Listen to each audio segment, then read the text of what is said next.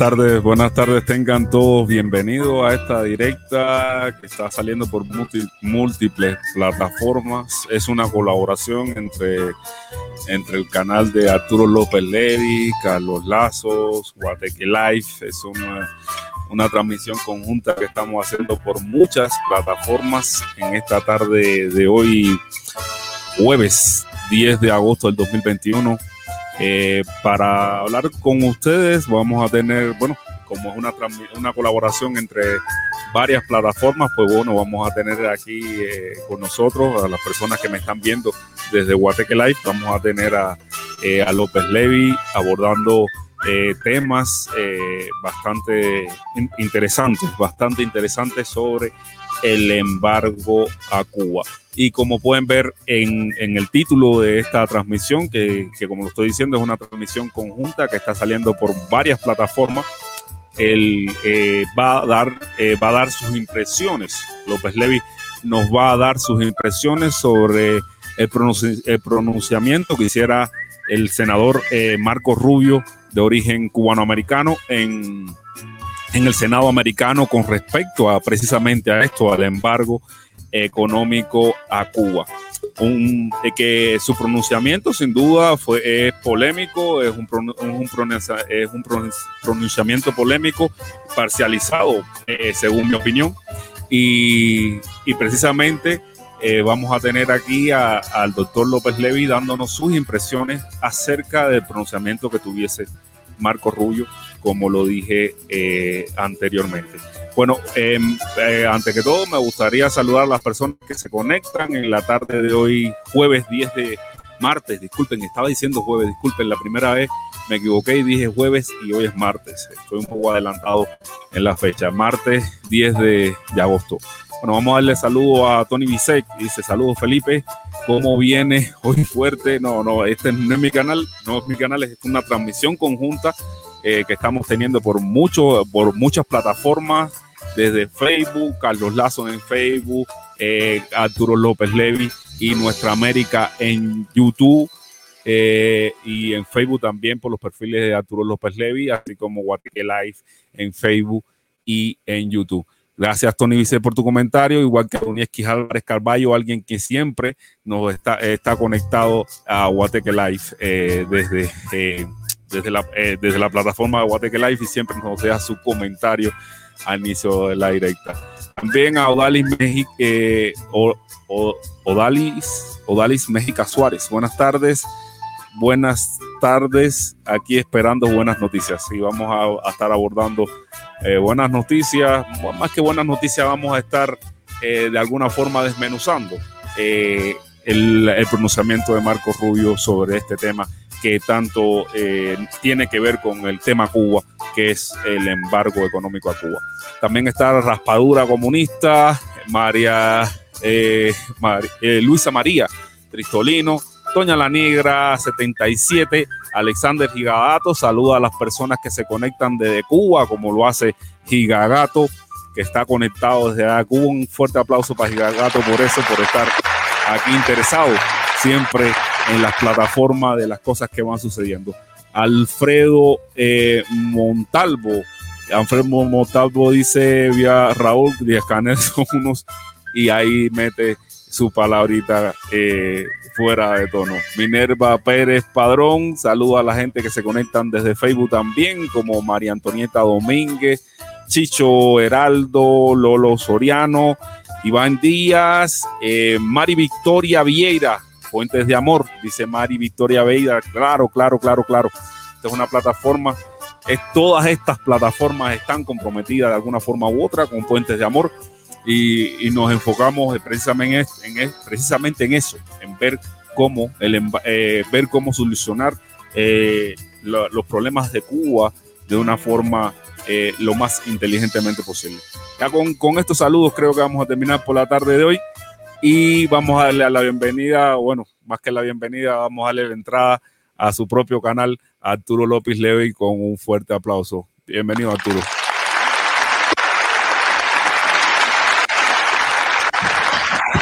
Gracias, Felipe.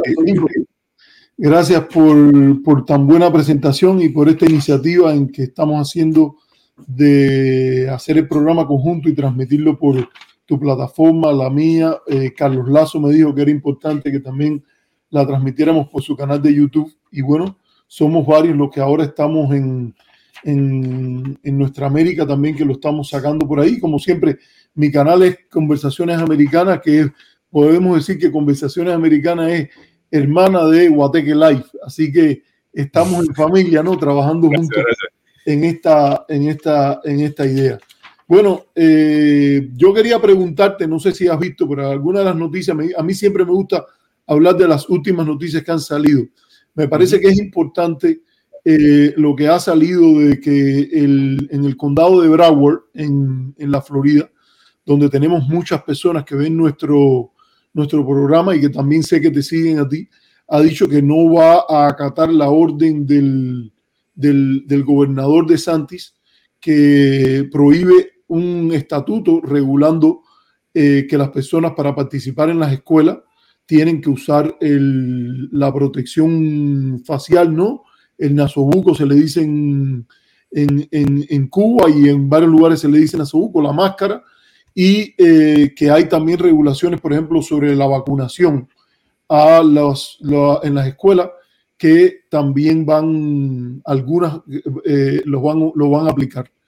Esto, yo creo que esto es importante porque debe, traer un caso. Estados Unidos es un, un, Estado de Derecho y se supone que esto vaya a ser llevado a una disputa en, en la Corte y que puede llegar, llevar por lo menos a la Corte Suprema de la Florida y quién sabe si hasta la Corte Suprema de la Nación. A mí me parece que lo más probable es que llegue a la Corte Suprema de la Nación, pero es importante que, que, en este sentido se tome en cuenta. Y algo en lo cual tú eres un, un experto o conoces bastante de eso, es que ayer el New York Times y varios periódicos publicaron sobre el reporte que ha salido del panel internacional sobre cambio climático y nuevamente está diciendo que ya eh, los pronósticos de temperatura eh, para los próximos eh, años, sin lugar a duda van a crecer, que, que hay cosas que se pueden hacer para hacer esto menos drástico pero que sin lugar a duda van, van a haber consecuencias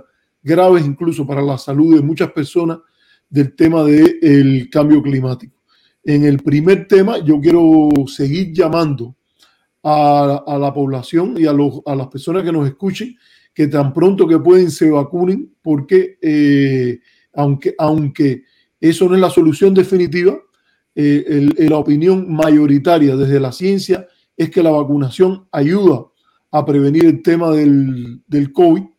Y eh, estaba, estaba escuchando que en el caso de la variante Delta, eh, eh, se ha, en, estudios que se han hecho en Israel, otro país que yo sigo con mucha, mucho interés, leí en la prensa israelí que ha demostrado que la persona vacunada en el 89% de los contactos que tienen con no vacunados, posible invasión de la variable Delta, eh, ha sido posible.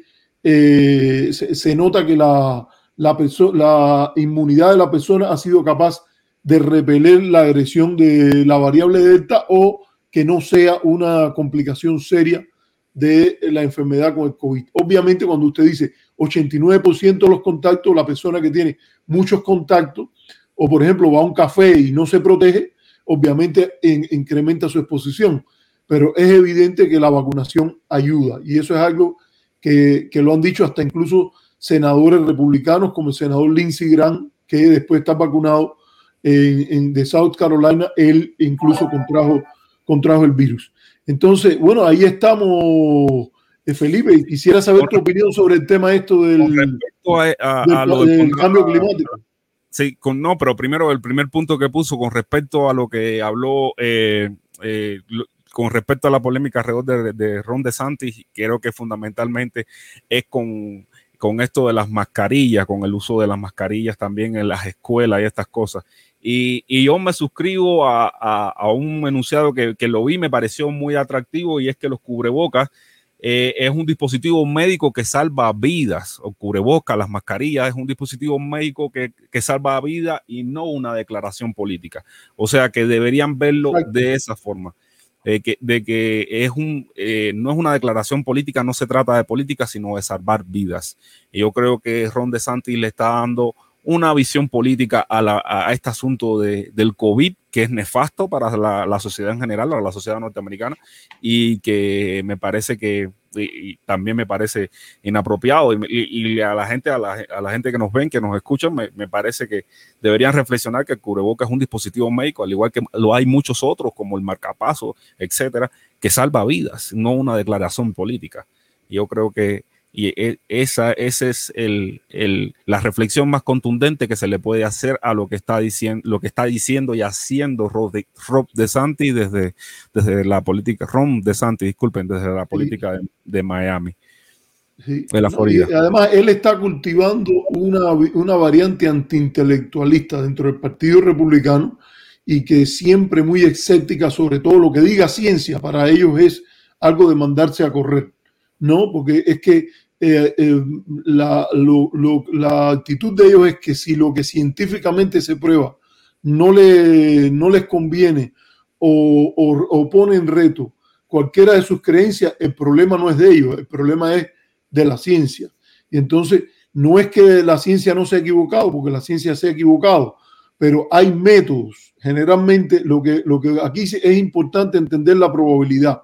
Los métodos científicos tienen menos probabilidad de producir un eh, enunciado, un axioma falso que las, las, visiones que se basan en lo anecdótico o simplemente un, un statement, un planteamiento eh, que viene de una mente caliente o de lo que sea. Entonces, eh, los métodos científicos en este caso han apuntado a que el cubrebocas tiene un papel y que ha reducido el, el contagio. Además, hay su lógica de causalidad de que el virus eh, penetra menos cuando las vías respiratorias están cubiertas. Eso es eh, eh, simplemente una causalidad o una condicionalidad. Está el virus, está la, la persona enferma, al establecer una protección en el medio, fíjate, cosa tan sencilla que se puede entender, una protección en el medio, esa protección se ha probado que reduce la posibilidad de contagio, bueno, lo que hay que hacer es usarlo. y, y, algo importante que decirte, eh, Felipe, es que los que hablan de la libertad, que hablan de eso, de la libertad de los negocios, la libertad de las personas y todo eso, es muy interesante que muchos de ellos hubo una época, porque hay una tradición aquí que tiene que ver con Jesse Helms, el, segregacionismo sureño, etcétera. Y aquí hay, que decir que eh, estas mismas personas fueron muchas veces los que defendieron en el, en el pasado como libertad del negocio que se pudiera excluir a las personas, eh, lo que se llamaba aquí de color, los afrodescendientes, que, que, va mucho más allá de lo que los cubanos, por ejemplo, generalmente el cubano habla de, de la persona negro, el mulato, el jabao y todo esto. En la, en la visión norteamericana, todo el que no sea blanco en ese, o hispano, que se creó esa categoría racial que también es construida, todas esas categorías raciales son construidas, pero la categoría afro, afroamericano es una categoría construida que, en la cual cabe todo el que no sea blanco y no sea latino. Son las tres, o asiático, por poner varias de las categorías que, se usan. Y entonces, bajo el pretexto de la libertad de negocio, fíjate, ellos defendían que a ti nadie debería obligarte a eh, servirle en el counter, en, en la barra, a una persona que no fuera de tu gusto o algo así. Entonces, eh, para eso sí hay libertad de negocio, pero no para decirte que si tú vienes sin el, en el cubreboca no se te puede atender. Por favor, vamos a exponer eh, claramente la hipocresía de, eh, de esa posición de derecha, que, hay que decirlo, es una derecha un tanto ignorante, porque en Europa, por ejemplo, la gran mayoría de la derecha está a favor de que se use el cubreboca y lo promueve y todo eso. Incluso hay que decirlo así, hasta el propio senador Marco Rubio, que vamos a hablar hoy, él es favorable al uso del cubreboca, aunque de nuevo mete ese coletazo de que por un problema de libertad vivimos en un país libre, aquí el que quiera se lo pone, que no quiera no, bueno, el que quiera se lo pone, que no quiera no. Yo no tengo como, como cliente, yo, yo debo tener el derecho de decir, ah, yo no quiero estar en un lugar donde entre una persona que no adopte una medida sanitaria. Incluso Alan Dershowitz, que es un judío abogado, profesor de Harvard, una de las personas que, se, que fue profesor de Harvard más joven, pero que él ha se ha movido a la derecha. Originalmente fue un gran defensor de los derechos civiles y fue muy importante como uno de los abogados de O.J. Simpson, sobre todo para las apelaciones, pero que también participó en la lucha por los derechos civiles, pero ahora se ha girado mucho a la derecha y se le critica mucho porque él era uno de los abogados de, del señor este en, en, la Florida que estaba abusando de niños y él era, él era uno de los abogados del equipo. Eh, incluso él, que es, es, frecuente en Fox, él también dijo que nadie tiene derecho a contagiar a otra, a sus semejantes. Pero vamos al segundo tema si quieres, eh, antes de Sí el tema del cambio climático, por supuesto, en la administración de Donald Trump principalmente hubo un gran negacionismo respecto del cambio climático, eh, con, por declaraciones del propio Donald Trump, que, que sin duda eh, eh, auparon políticas que la salida del, del, la salida de Donald Trump del, del, Tratado de París y, y, otros tratados ambientales que habían al respecto fue nociva porque una, eh, eh, una de las grandes, de los grandes países que, que, que tiene que estar en la lucha contra esto, eh, salía de, de, tratados ambientalistas que, que regulaban de alguna forma u otra las emisiones de gases de efecto invernadero, de, efecto invernadero, como es el, dióxido de carbono, que sin duda es importante y es el factor de, calentamiento global que estamos enfrentando la humanidad, no solamente, eh, no solamente una sociedad en particular, sino, todo, eh, sino todos los seres humanos. Ahora, eh, a paliar el, cambio climático tiene que ser una acción conjunta de todas las naciones. Eso, eso es algo que, reconoce tanto la... reconoce tanto las organizaciones reguladoras como la Organización Meteorológica Mundial y la, y la ONU, que tiene que ser una acción conjunta de todos los países. Eh, el Biden, eh, una de sus, de, sus eh, promesas de campaña era regresar a esta, al estado de Obama, donde sí se reconocían estas cosas, donde no se vivía un negacionismo con respecto al cambio climático, como cuando está, como durante la administración de Donald Trump. Y, y, el calentamiento global, sin duda, los modelos, los modelos climáticos que que hacen proyecciones con respecto a esto, porque no son pronósticos como tal, sino son proyecciones, que hacen proyecciones con respecto al cambio climático y la diferencia entre pronósticos y, y, proyecciones es que las proyecciones se hacen bajo, eh, bajo eh, diferentes escenarios. Los ¿qué, son los escenarios? Bueno, los escenarios son, eh, son se hacen em, suponiendo que se dan ciertas condiciones sobre, que, que, que hay ciertas condiciones permanentes, de, eh, ciertas, que, que permanecen ciertas condiciones y se hacen diferentes escenarios donde lanzan proyecciones. Los pronósticos, a, su, a diferencia, los pronósticos utilizan eh, con, eh, las variables reales y, hacen, utilizan variables reales, o sea, variables que sí se tienen, y, a través de ecuaciones físico-matemáticas eh, proyectan eh, el, el, la futura evolución de esas propias variables o de, algo, o, o de alguna, o de alguna otra variable de interés que se mueva bajo, eso, bajo esos principios, bajo el funcionamiento de esas variables fundamentalmente. Esa es la diferencia entre proyecciones y pronóstico. Ahora, las, las proyecciones eh, siempre hay una, o siempre hay una peor proyección y una, y una proyección eh, más, eh, y una proyección más favorable, de, en dependencia de cómo uno le inserte a los modelos climáticos la, la ¿cómo se llama esto? La, la, la, las condiciones de, que, que uno piensa que van a persistir en el tiempo. Y, y, ahí es donde viene, eh, de todas formas, la, casi siempre la OMS, bueno, siempre la OMS utiliza valores, y, y es lo que le decía, porque no me gustaba hablar de esto, porque me, me ponía crítico en cuanto a, lo, en cuanto a esto, por, porque es un área de expertise. Ahora, la, eh, la, la OMS usa eh, para, eh, escoge los escenarios que, que son, que, que, no son ni tan nefastos ni tan favorables. Escoge los, los, escenarios medios. Y en estos escenarios medios, de que los precisamente los de este, los, los de este, lo, lo, de esta reporte que presentaron, en estos escenarios medios plantean eso, que, hay una, que, va a haber, eh, o sea, que va a persistir el calentamiento global eh, por, en, las condiciones que, eh, con las condiciones actuales que, tienen.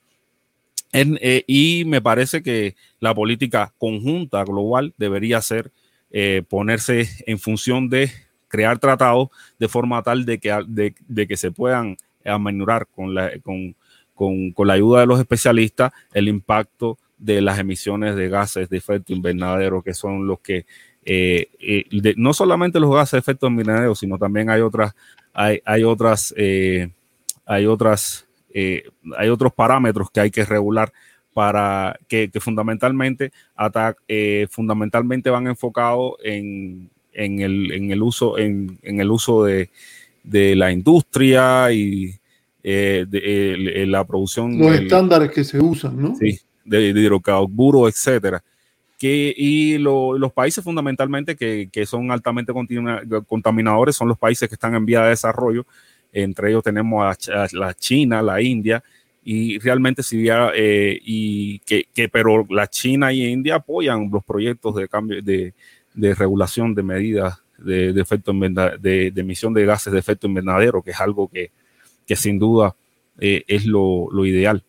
Déjame decirte algo ahí, dos cosas que, tienen que ver con Estados Unidos. Yo sé que, la audiencia quiere que nos movamos rápido a lo del discurso. Eh, mira, eh, una cosa es que hay ahora, hubo una discusión que acaba de pasar el Senado de un bill de infraestructura y en ese, en ese proyecto de ley sobre infraestructura que presentó el presidente Biden, se incluyeron con, consideraciones de cambio climático.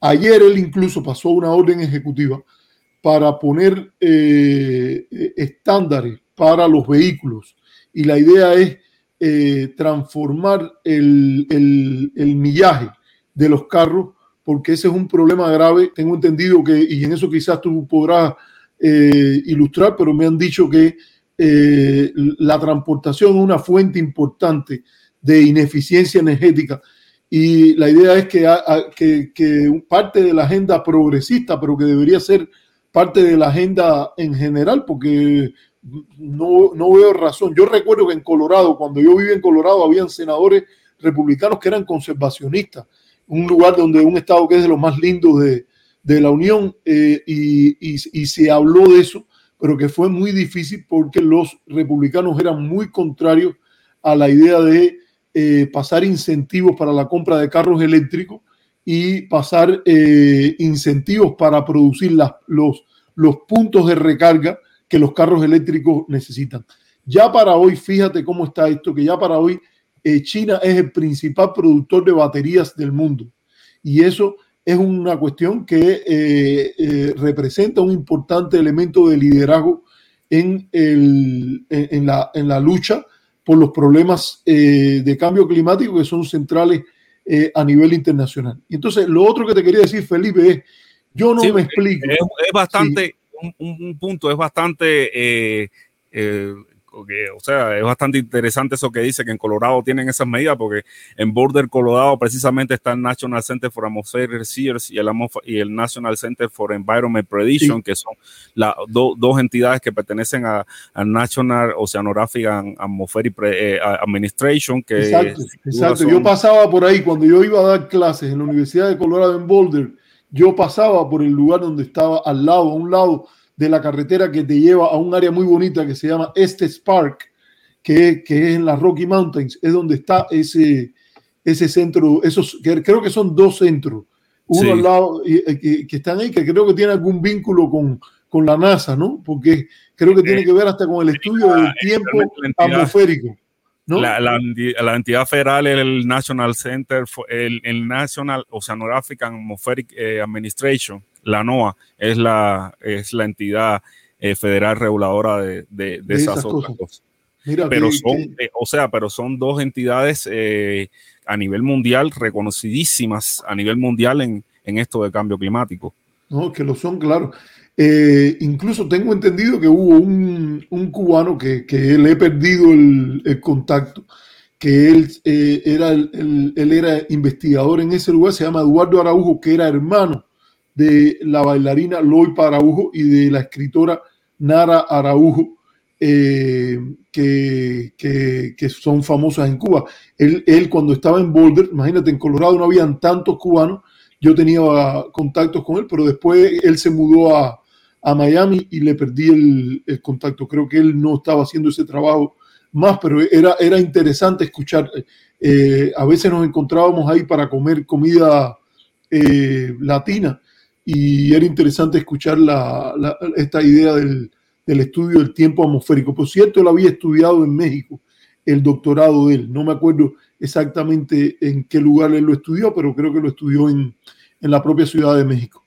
Eh, Felipe, y lo otro que te quería decir ya era de que tenemos que también pensar qué sentido tiene la oposición a todo contacto, todo, toda cooperación entre Cuba y los Estados Unidos, cuando hay temas como este, por ejemplo, la lucha contra el narcotráfico, la lucha contra el cambio climático, eh, que son amenazas o, o problemas, no solamente amenazas, cuestiones transnacionales en las cuales los diferentes países deben, cooperar. A mí me conta que eh, hay varias organizaciones eh, no gubernamentales como el, World Wildlife Fund y otros, eh, entre los cuales hay estado en seminarios, por ejemplo, en, en el IRRI, se ha hecho, el CIPI ha hecho un seminario y vienen delegaciones de los Estados Unidos en los cuales se discuta, por ejemplo, proyectos de protección de la barrera coralina cubana, porque tengo entendido que que ha habido un renacer importante de la barrera coralina cubana por el no uso de ciertos fertilizantes y todo ese tipo de cosas, y que eh, hay, un, hay, gran parte de, de, lo que representa la protección de la fauna marina, tiene que ver también con la protección de la, de la barrera coralina, y que a nivel no gubernamental se ha dado una protección con cierta, a veces, aquiescencia por algunas administraciones de cooperación entre Estados Unidos y Cuba. Yo creo que eso es un área, por ejemplo, que debería ampliarse a todo lo que se pueda. Eh, yo creo que también hay una responsabilidad de los países desarrollados en ayudar a esos países en desarrollo a, y sobre todo a sus, a sus vecinos, pienso yo, Estados Unidos con México, Canadá, con el Caribe, Haití, por ejemplo, para que haya un desarrollo que sea eh, amistoso al medio ambiente. Entonces, eh, ¿por qué no va a haber esa cooperación? Eh, Cuba tiene problemas energéticos de dependencia. Una crisis importante puede ser un, fallo en su matriz energética. Incluso ahora se ha descubierto por Reuters que el, grupo que empezó la protesta era eh, en San Antonio de los Baños, ahora el 11 de julio, era algo que tenía que ver con los apagones. Qué, qué bueno sería que los dos países, en una perspectiva constructiva, cooperaran en un tema de buscar matrices energéticas que eh, hicieran, eh, que atendieran el problema de cambio climático. Entonces, por ejemplo, la cooperación en energía eólica, la cooperación en energía solar, el propio gobierno cubano, no sé cuáles son las regulaciones, pero yo creo que debería también ser flexible en la importación de paneles solares, en la importación de, en, en, el, en el uso de, de Claro que hay una legislación, yo tengo entendido que... Con respecto a eso, tengo que darle una, buena noticia. El, gobierno cubano de eh, o sea, desregularizó la importación por parte de particulares de paneles solares. Eso es una noticia que... Qué buenísima. Ya hace, como tres o cuatro días. Es una noticia ah, mire, bastante... Mire, mire, qué bueno, qué bueno está eso. Y que también desde Estados Unidos que haya una licencia general para la exportación a Cuba ya sea a través de donación o a través de, ventas de paneles solares, energía eólica, con las regulaciones propias. Yo, yo estoy claro que la Academia de Ciencias, y sé que Rosalena Simeón, por ejemplo, que fue presidenta de la Academia por bastante tiempo, ella fue una gran defensora de la existencia de eh, una legislación que llevara a que toda inversión, cuando Cuba en los 90 ya estaba pidiendo eh, de una manera acelerada la idea de la inversión extranjera, y que se discutió en la Asamblea Nacional. Yo recuerdo que Roselena Simeón, científica, eh, eh, ella, ella exigió que las legislaciones incluyeran la necesidad de una valoración de impacto medioambiental. Así se llama, el VIMA, que se llama que cada inversión debe tener un asociado, una discusión de la valoración de impacto medioambiental, que en español le decíamos el VIMA. Entonces, esto, Felipe, eh, mira que bien eso. Esta, es la noticia de la que le comentaba, que es de, del 30 de julio.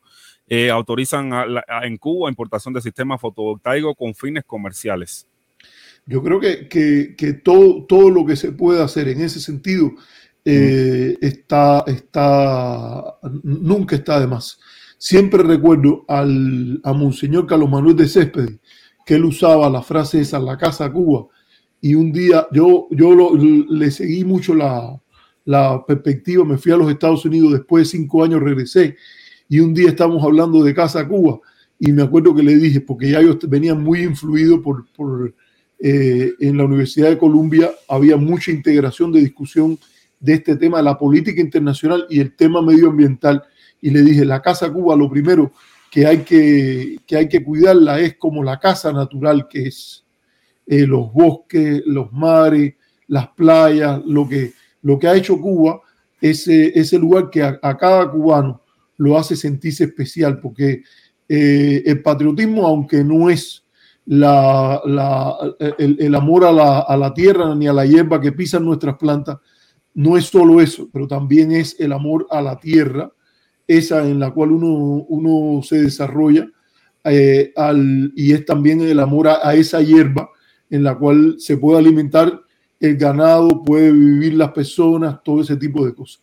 Así que es un, es un gusto que hemos discutido este, este tema. Aquí está la, noticia, eh, fue publicada en la Gaceta Oficial de Cuba el, el, 28 de julio del 2021. Mira, qué, tema, qué tema, qué, un gusto hablar estos temas contigo, Felipe, porque tú, tú de esto sabes eh, mucho más que lo que yo puedo aportar. Así que te agradezco que, me haya aceptado el reto de, conversar estas cositas contigo. Ok, ok, ok, no hay problema. gracias, gracias. Eh, eh, bueno, pero pasando a los temas, eh, el, tema de Marco Rubio, que era el... vamos a empezar en eso, vamos a empezar en eso. Este, este es un área en la cual quiero decir que Felipe me llamó y me estaba hablando de este discurso y eh, a mí me lo habían mandado un par de personas como diciendo, mira, como diciéndome, aquí te destruyeron tu caso contra el bloqueo. Y entonces eh, se volvió viral, la derecha volvió viral este discurso diciendo de que, de que no hay eh, bloqueo, que el verdadero bloqueo es del gobierno, el llamado bloqueo interno. Yo quiero decir, y lo voy a repetir de nuevo, a mí me parece que esa es una frase muy mala, me dicen, hubo personas que me dijeron y que, y que después lo comprobé, que hasta la frase la usó Raúl Castro, de que había un bloqueo interno. Bueno, yo no estoy de acuerdo con Raúl Castro. Yo no dependo de Raúl Castro para pensar por mi cabeza. A mí me parece que esa idea de que hay un bloqueo interno es una mala concepción, porque el bloqueo como idea de una eh, serie de sanciones eh, eh, con el objetivo de crear hambre y desesperación en la población para que se produzca un estallido social que produzca un colapso de ese gobierno, no es lo que hace el gobierno. El gobierno tiene, puede tener malas políticas y de hecho las tiene. Ha tenido malas políticas, ha hecho difícil a veces la recuperación económica, pero no es una guerra económica, ni se trata ni mucho menos una política violatoria del derecho internacional humanitario o algo así, con el objetivo de hacer que el pueblo cubano ahí por hambre y desesperación. Así que me parece una mala concepción, pero empezaron a mandarme esto y hay algo importante en las redes sociales, que es en las redes sociales a veces se vuelve volátil algo en que, eh, o viral, por decirlo en la, eh, lo que en el término se usa, se vuelve viral algo que no eh, resiste la prueba de la discusión desde un criterio racional. Y a eso es a lo que hemos querido hacer aquí. No sé, Felipe, ¿cómo te gustaría a ti? ponemos el video completo y después lo discutimos parte por parte o empezamos directo y lo discutimos parte por parte? ¿Qué te gustaría más? Creo que es mejor ponerlo directo eh, y, después eh, abordar las cosas y abordarlo parte, eh, y después abordarlo. No sé cómo. O sea, cuando me dicen ponerlo directo, quiere decir ponerlo parte por parte y lo vamos discutiendo parte por parte, o lo, o lo vemos directo, completo y después eh, lo discutimos eh, eh, eh cómo no, lo, Lo, lo, vamos corriendo y donde usted, donde okay, usted Vamos a hacerlo así entonces. Entonces vamos a empezarlo. Vamos a empezarlo y así. Yo te había mandado el texto incluso escrito, pero el texto está ahí, así que no hace tengo, falta. Lo tengo también, lo tengo okay, también. Ok, hagámoslo ya. Empecemos entonces.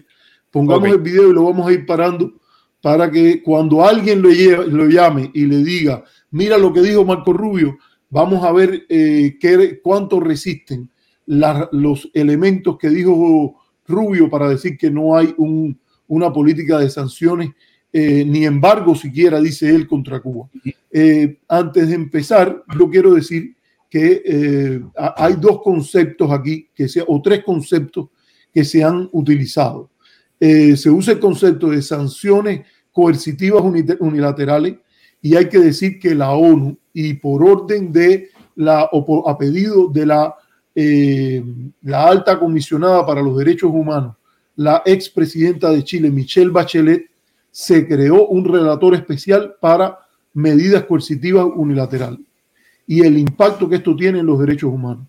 Una de las críticas más grandes que yo tengo a la organización Amnistía Internacional es la resistencia que ha tenido la directora para América Latina, Erika Guevara Rosas, a adoptar el lenguaje de derechos humanos que tiene las Naciones Unidas con respecto a estas medidas coercitivas unilaterales y particularmente en las resoluciones sobre el bloqueo a Cuba, que se le llama que son violaciones flagrantes, sistemáticas y masivas de los derechos humanos de los cubanos. Eh, en este sentido se le falla a los derechos humanos del pueblo cubano porque eh, eh, eh, aquí se trata de actos comprobados que tienen un efecto en derechos como el derecho a la salud, la educación, eh, la comida, el derecho al agua, todo ese tipo de cosas. Además de eso, y es donde la, la señora Guevara Rosa hace su planteamiento, ella dice que sirve de pretexto, excusa para usar su propia palabra, para que el gobierno cubano viole otros derechos civiles, políticos, etcétera, con el pretexto de que el, el, el bloqueo existe. Eh, a mí me parece que eso es conceder eh, eh, y, no mencionar la importancia, fuerza moral que tiene la denuncia de la violación de derechos humanos, que esa política de bloqueo es en su propio mérito. Pero bueno, se hablan de tres conceptos para decirlo. Se habla del concepto de medidas coercitivas unilaterales, que es el concepto más usado en, las Naciones Unidas, donde hay un relator especial sobre eso creado y que se ha demostrado el efecto que tiene. Incluso en el contexto de, la OEA, la Comisión Interamericana para los Derechos Humanos, en 1996 tomó una decisión en la cual dijo que las sanciones norteamericanas en una opinión consultiva, las opiniones consultivas no son de obligatorio cumplimiento, pero sí indican un criterio especializado sobre el tema, eh, eh, a pedido del centro, se llama, creo que era el Centro para los Derechos eh, Económicos, Sociales y, y, Culturales, algo así, le pidió una opinión consultiva y la Comisión Interamericana de Derechos Humanos, esa misma que ahora Almagro quería que se pronunciara sobre Cuba, tiene una opinión consultiva que dice que las medidas coercitivas unilaterales por parte de Estados Unidos contra Cuba son violatorias de varios de esos derechos y que no eh, tienen las excepciones necesarias para medicina y alimentos. Entonces está ese lenguaje que, está, que es de medidas coercitivas unilaterales. Desde el punto de vista del gobierno cubano se usa la palabra bloqueo, en la cual se hace, eh, se pretende poner como equiparable a una política eh, de guerra económica. En el otro lado, el gobierno norteamericano, con insistencia en sus declaraciones públicas, no así en documentos emitidos por sus abogados del Departamento de Estado, dice que se trata de un embargo eh, bilateral en el cual Estados Unidos simplemente está diciendo que tiene el derecho a decirle a entes bajo su jurisdicción que no comercien con Cuba.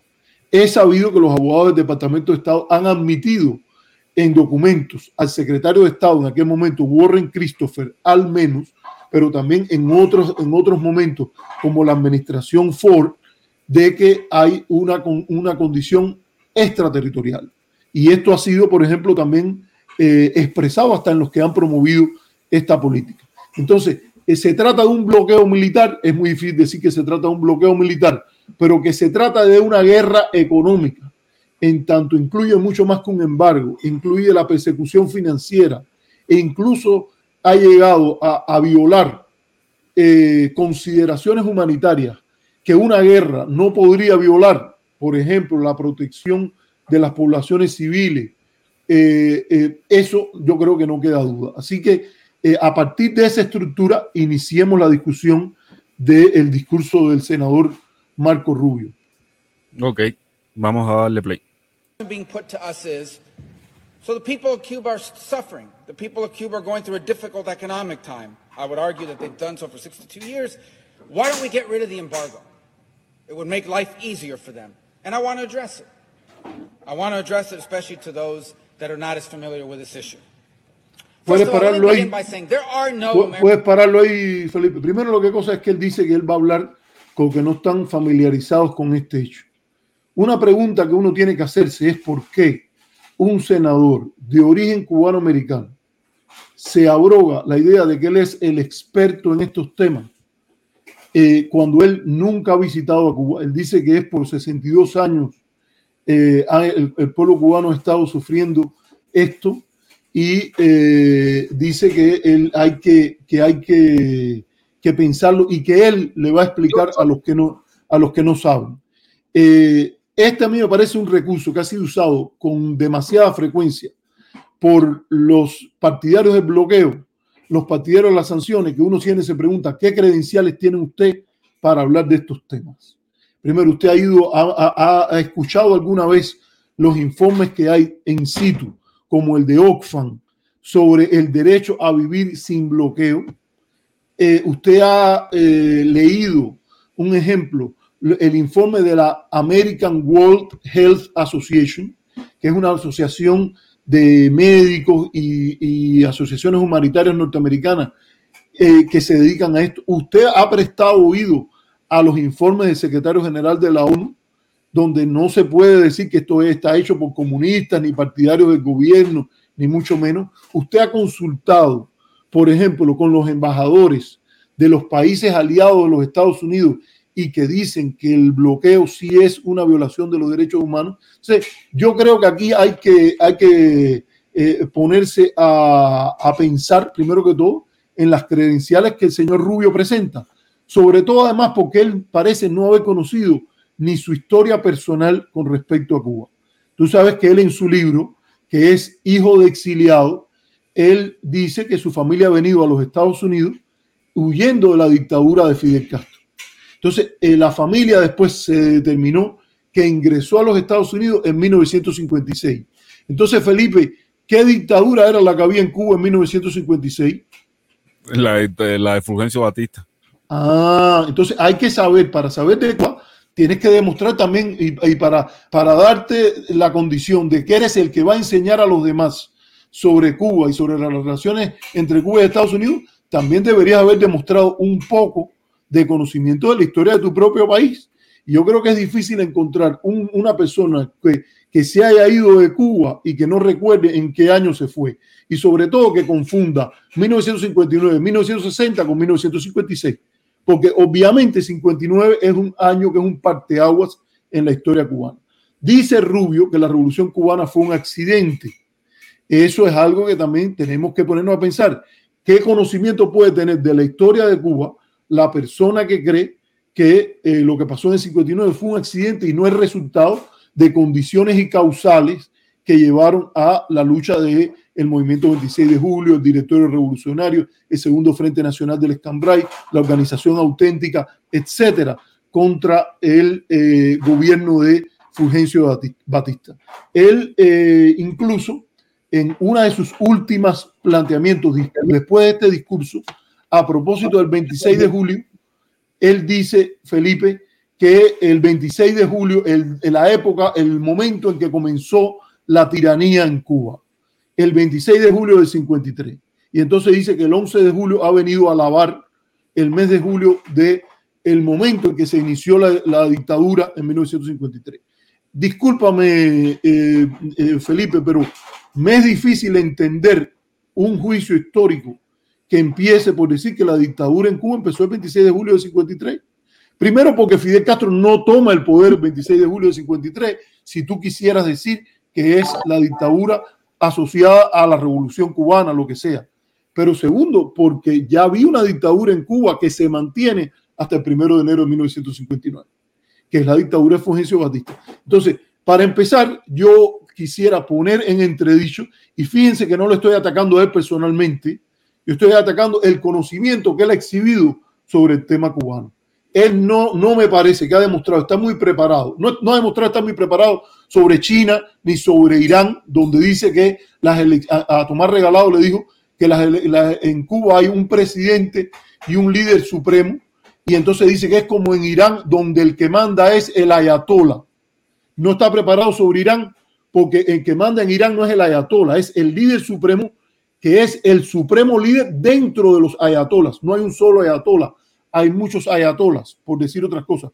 Ha demostrado incumplir varios temas donde un presidente del Comité de Inteligencia debería estar más preparado en relaciones internacionales. Pero en el tema de Cuba, en específico, a mí me parece que es justo discutir las credenciales que él tiene para venir a decirnos que él nos va a contar, a informarnos, a educarnos sobre Cuba cuando está metiendo la pata tan consecutivamente en eh, otros temas. No sé si hay algo que yo dije, Felipe, que, que a ti te parezca que yo estuve equivocado. No, Tú conoces la historia de Cuba bien como yo.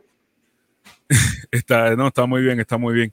No, déjeme leer el superchat del holandés errante. Gracias, holandés errante, por ese superchat. Dice: Saludos, Saludos a, todos. a todos. Hoy no estoy para clases de comunismo, vuelvo a la hora de la merienda. Bueno, ese es el holandés errante. Dice pero que no está para clases de comunismo. Qué bien por el holandés errante, pero yo hasta ahora no he hablado nada de comunismo. Fíjate, yo lo que hablé fue de historia de Cuba. El 26 de julio no se inició ninguna dictadura.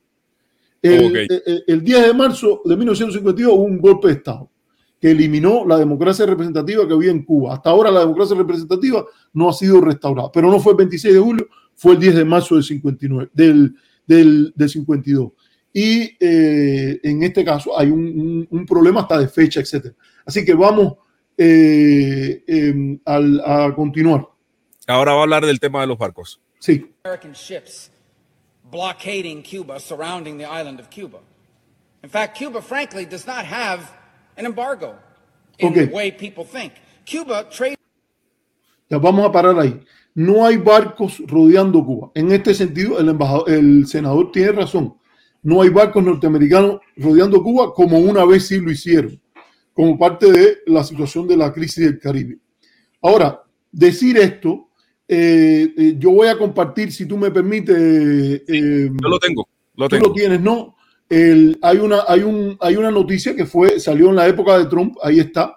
Estados Unidos sanciona a 34 barcos y dos empresas por enviar petróleo de Venezuela a Cuba. O sea, no hay que llegar para decirte que no hay, fíjate cómo él comete la falacia de decirte que no hay una cosa para de ahí saltar a la, a la conclusión de que entonces no hay el embargo. No hay barcos militares rodeando norteamericanos, rodeando a Cuba, y entonces de ahí él salta a que no hay un embargo.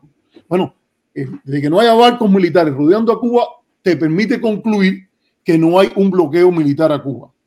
Ahora, de que hay eh, eh, leyes norteamericanas que sancionan la entrada de barcos, no solo norteamericanos, a barcos de otras naciones, a puerto cubano, con seis meses que no pueden entrar a, a puerto norteamericano, eso existe. Son sanciones extraterritoriales.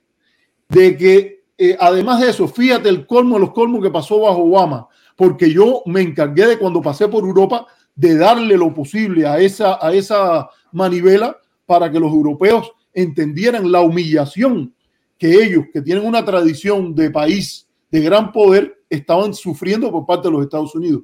El gobierno norteamericano puede darle una licencia, fíjate, puede darle una licencia a un, a un barco norteamericano para que traiga el arroz comprado, el arroz comprado eh, eh, por Cuba en, en, digamos, en Arkansas, que está puesto en el puerto de New Orleans, le puede dar una licencia para que como excepción al bloqueo entre a puerto cubano y no sea castigado y no pueda entrar a los Estados Unidos.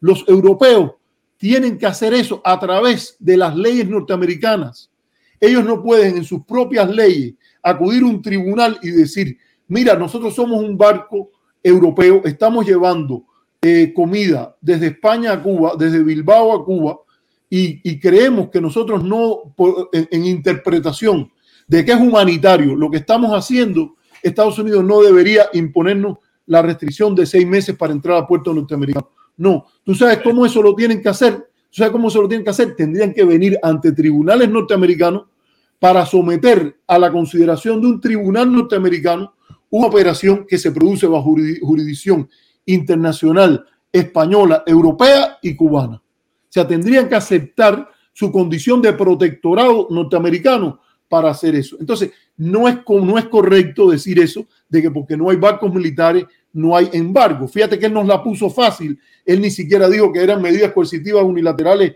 extraterritoriales. Él dijo que no hay embargo. O sea, hay, no hay, hay embargo, hay medidas eh, coercitivas unilaterales y hay medidas coercitivas unilaterales de alcance extraterritorial. Entonces, esas son el tipo de cosas que ilustran que lo que él está diciendo es una falacia, una mentira. Y tú pusiste la noticia allí de que hasta para traer petróleo, de buenas a primeras, la administración Trump, cuya política decía que era mantener a Rubio feliz, porque ahora hay una política que parece ser mantener a Menéndez feliz, pero en aquella época era mantener a Rubio feliz, era, eh, se hizo esto de castigar la venta de petróleo de Venezuela a Cuba, algo que es totalmente fuera de la jurisdicción norteamericana. Continuamos. ah, bueno, eso que le está mostrando en pantalla es an official website of United States Government y es el USA Customs and Border Protection que estipula el USA es parte del Homeland Security. Esto es parte del Departamento de Seguridad Interior. Esto, esto, lo, esto es del 24 de, 24 de septiembre del 2020.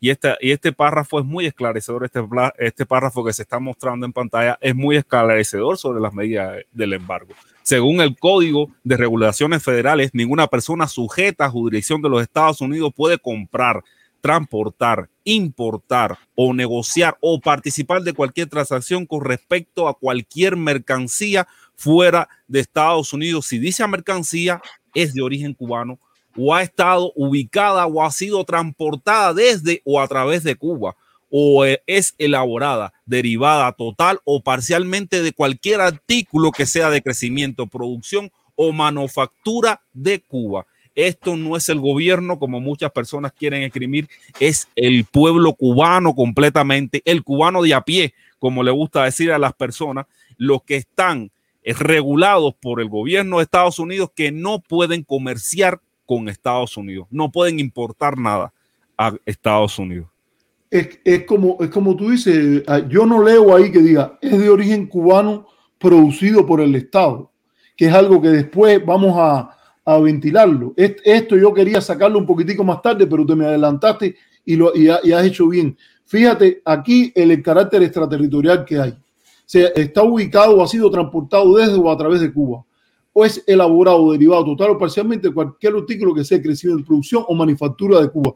No dice el Estado cubano, no dice eh, producido en una empresa del gobierno, dice en general. Pero además, si fuera el Estado cubano, también es una violación del derecho internacional, porque ¿qué, qué tú haces regulando las, las actividades de tus ciudadanos en eh, no solo los de tus ciudadanos, los ciudadanos de otros países que hagan, eh, que lo hayan hecho en otro estado. Él dice, no lo puedes entrar. Esto sí es, sí sería parte de la jurisdicción norteamericana. No puedes entrar eso a territorio norteamericano. Pero es interesante que tú has puesto esto para que quede claro que eh, de, entrada, después vamos a ver como Rubio dice que esto no es para el, para el pueblo cubano en general, que no es para el, sector privado, que es solo para el gobierno. Si, si Rubio quisiera, fíjate, yo te lo digo así con gusto, yo con gusto, ya yo no soy en este momento la directiva de café, soy miembro eh, de café, que puede ser miembro cualquiera, ahí no dan carnet ni, ni nada de eso. Soy una persona normal que tengo una afiliación con esa organización, o Puentes de Amor, otra organización con la cual he estado vinculado.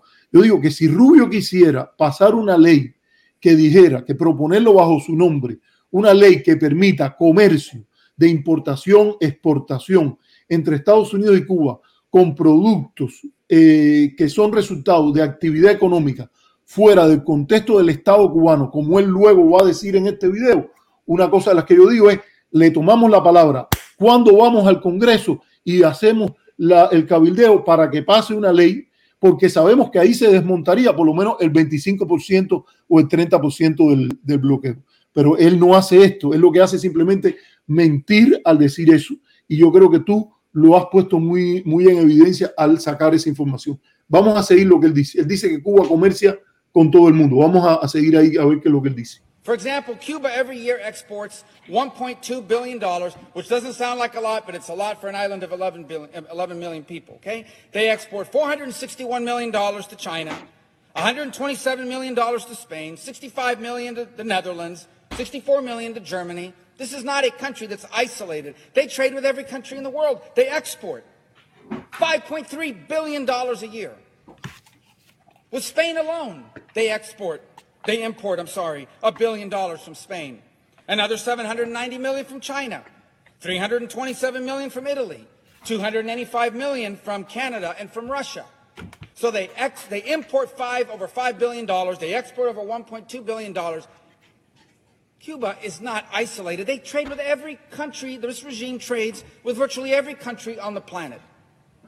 You know who else they trade with? The United States of America. Cuba trades with the United States of America. They import almost $280 million a year, almost as much as they do with Canada and Russia. And no Vamos a one ponerlo ahí.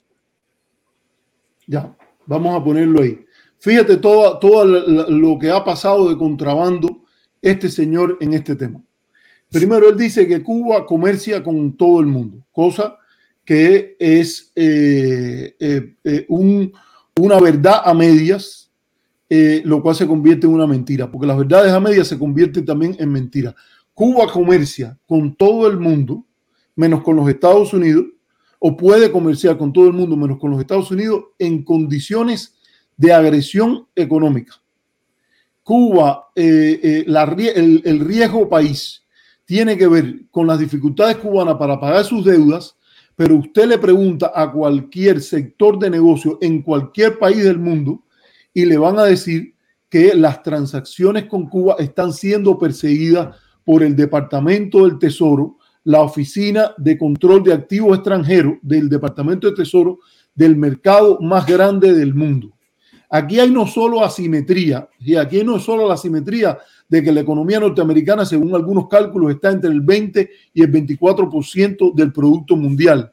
Aquí hay que, y la, y la cubana es 0.1% de la, de la economía mundial. Esa asimetría, sin lugar a duda, está ahí.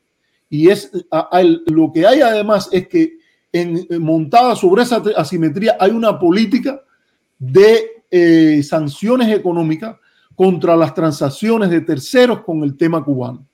Entonces, por ponerte un ejemplo, es conocido que hasta muchos sectores de negocio europeos, latinoamericanos, evitan eh, una transacción con Cuba eh, en el entendido de que quieren evitar una sanción. El Departamento del Tesoro ha afilado tanto, porque yo te digo, yo pasé un curso en el cual vino el señor Richard Newcomb y, traté de aprender todo lo que pudiera de las sanciones con Cuba. El, el Departamento del Tesoro ha logrado afilar el tema este de las sanciones secundarias de una manera tal en la cual el efecto se ha incrementado sustancialmente en los últimos 10 años. Por ponerte un ejemplo, un banco extranjero como el Banco Santander viene y se inscribe en los Estados Unidos y automáticamente lo consideran un banco norteamericano. Imagínate tú que tú tengas que escoger entre hacer transacciones en el mercado norteamericano o en el, en el mercado cubano. Naturalmente que eh, eh, eh, el, aún con la protección del Estado español, aún con la protección de la Unión Europea, el Banco Santander o el BNP Paribas, que fue sancionado con un billón de dólares, por más de un billón de dólares, por eh, operaciones, operaciones financieras con Cuba, con Irán y no me acuerdo con qué otro país, o el Deutsche Bank, o muchos, el, el- el- el Banco Agrícola, eh, ha sido castigado por, por hacer transacciones con Cuba. Entonces, en términos de seguro, fletes, eh, eh, eh, a los cruceros, fíjate lo de los barcos, se hablaba de los cruceros, seguros de viaje, todo eso existe bajo la espada de Damocles de una sanción norteamericana. Se Cuba no comercia y, hace transacciones con el mundo en situación normal. Senador Rubio, usted no es honesto cuando usted dice eso. Usted tiene que poner sobre las cartas sobre la mesa todas las violaciones que ustedes están haciendo en derecho internacional para venir y hacer esto. Entonces, lo que está haciendo y, las personas que están divulgando el video, lo que están haciendo es agitación y propaganda. Porque eso es agitación y propaganda sin una discusión sobre los méritos de las cosas que este, que este señor está diciendo. La, eh, eh la ley Helms-Burton habla muy intencionalmente, si usted busca hasta los que la, propusieron, habla de tráfico de propiedades y, y, traficar con propiedades. Y no dice incluso las, las, las actividades específicas que fuera tráfico con propiedades que fueron norteamericanas, a las cuales le incluyen propiedades que no eran norteamericanas, sino que son propiedades de personas que se hicieron ciudadanos norteamericanos después, en un acto que no tiene precedente. Fíjate, hasta el departamento, hasta la USAID, USAID, la Agencia Internacional para el Desarrollo Internacional, financió un estudio de abogados de la universidad, eh, de una universidad en Nebraska, eh, ahora no me acuerdo, incluso la Creighton University, a la cual el, el cardenal Ortega fue y dio una conferencia ahí, en Creighton University. Y eh, los abogados que trataron de ser serios y lo fueron de esa facultad llegaron a la conclusión, ellos querían servir a la USAID y a los cubanos americanos que estaban dándole a, esa matraca de, de, que sus propiedades eran tan dignas de reclamar como las propiedades que eran norteamericanas eh, y que estaban registradas en la Comisión sobre Reclamo de Propiedades.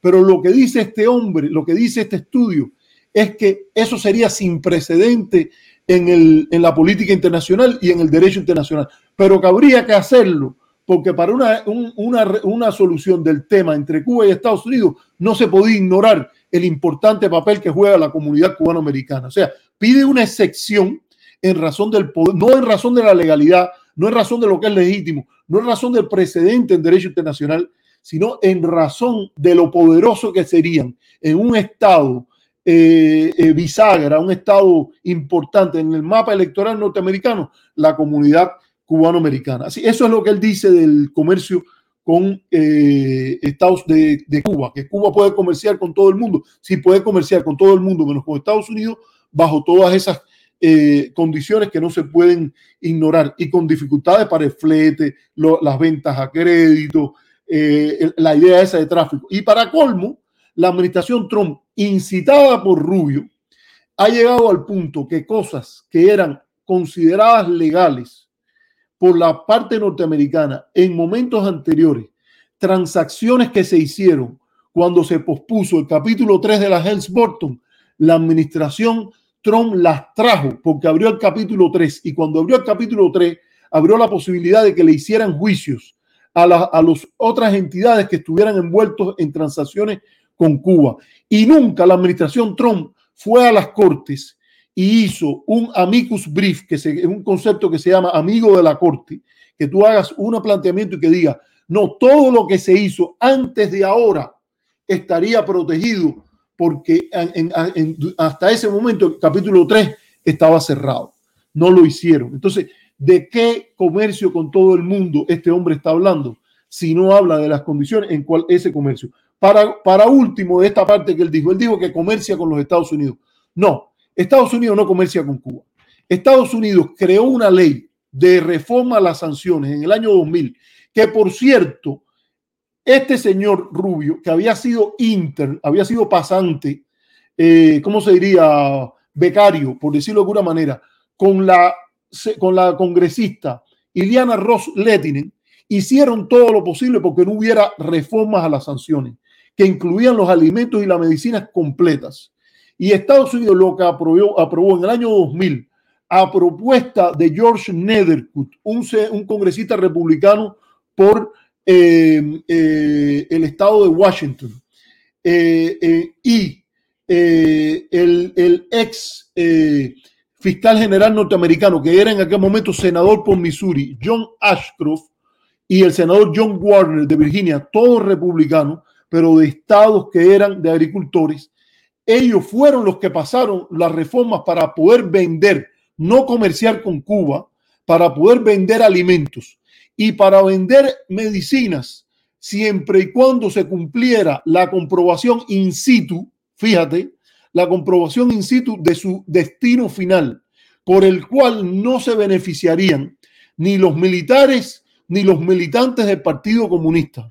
¿Quién patrocinó todo eso? Iliana Ross Lettinen. Entonces no hay comercio, fíjate, tan fácil la pusiste cuando dijiste que había comercio. Podías haber dicho que había venta específica bajo algo, no sé qué, pero no, miente también en eso. No hay comercio humanitario.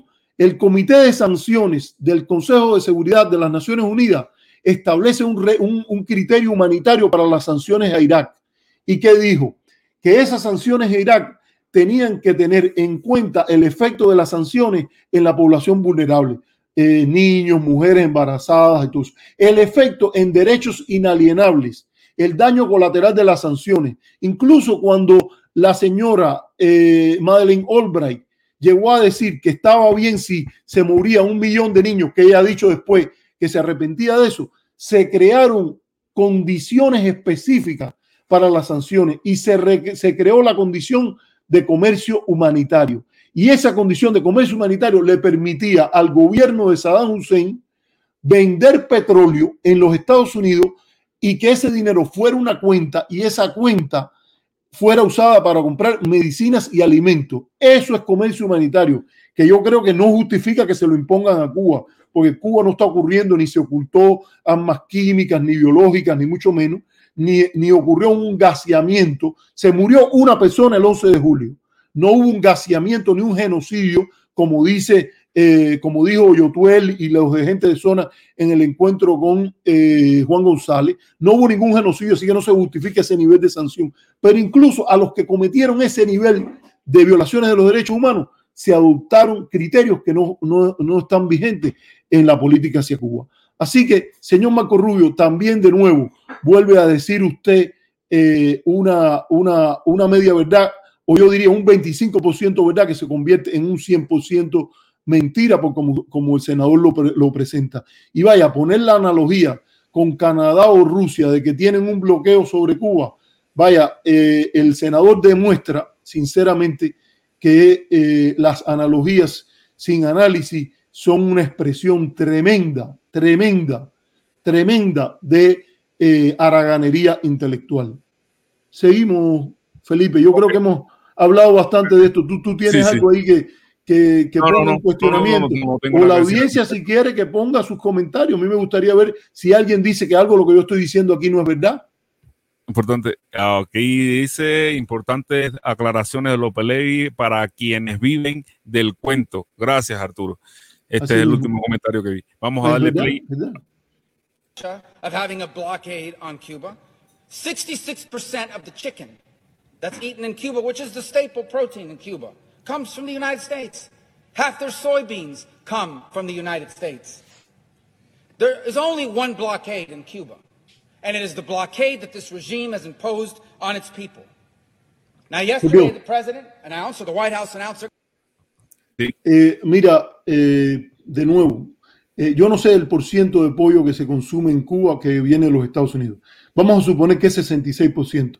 Eso no quita la realidad de que hay una política de sanciones extraterritoriales contra Cuba, que lo que se produce es venta de, esos, de esas condiciones y que se produce venta por cash, no son ventas a crédito.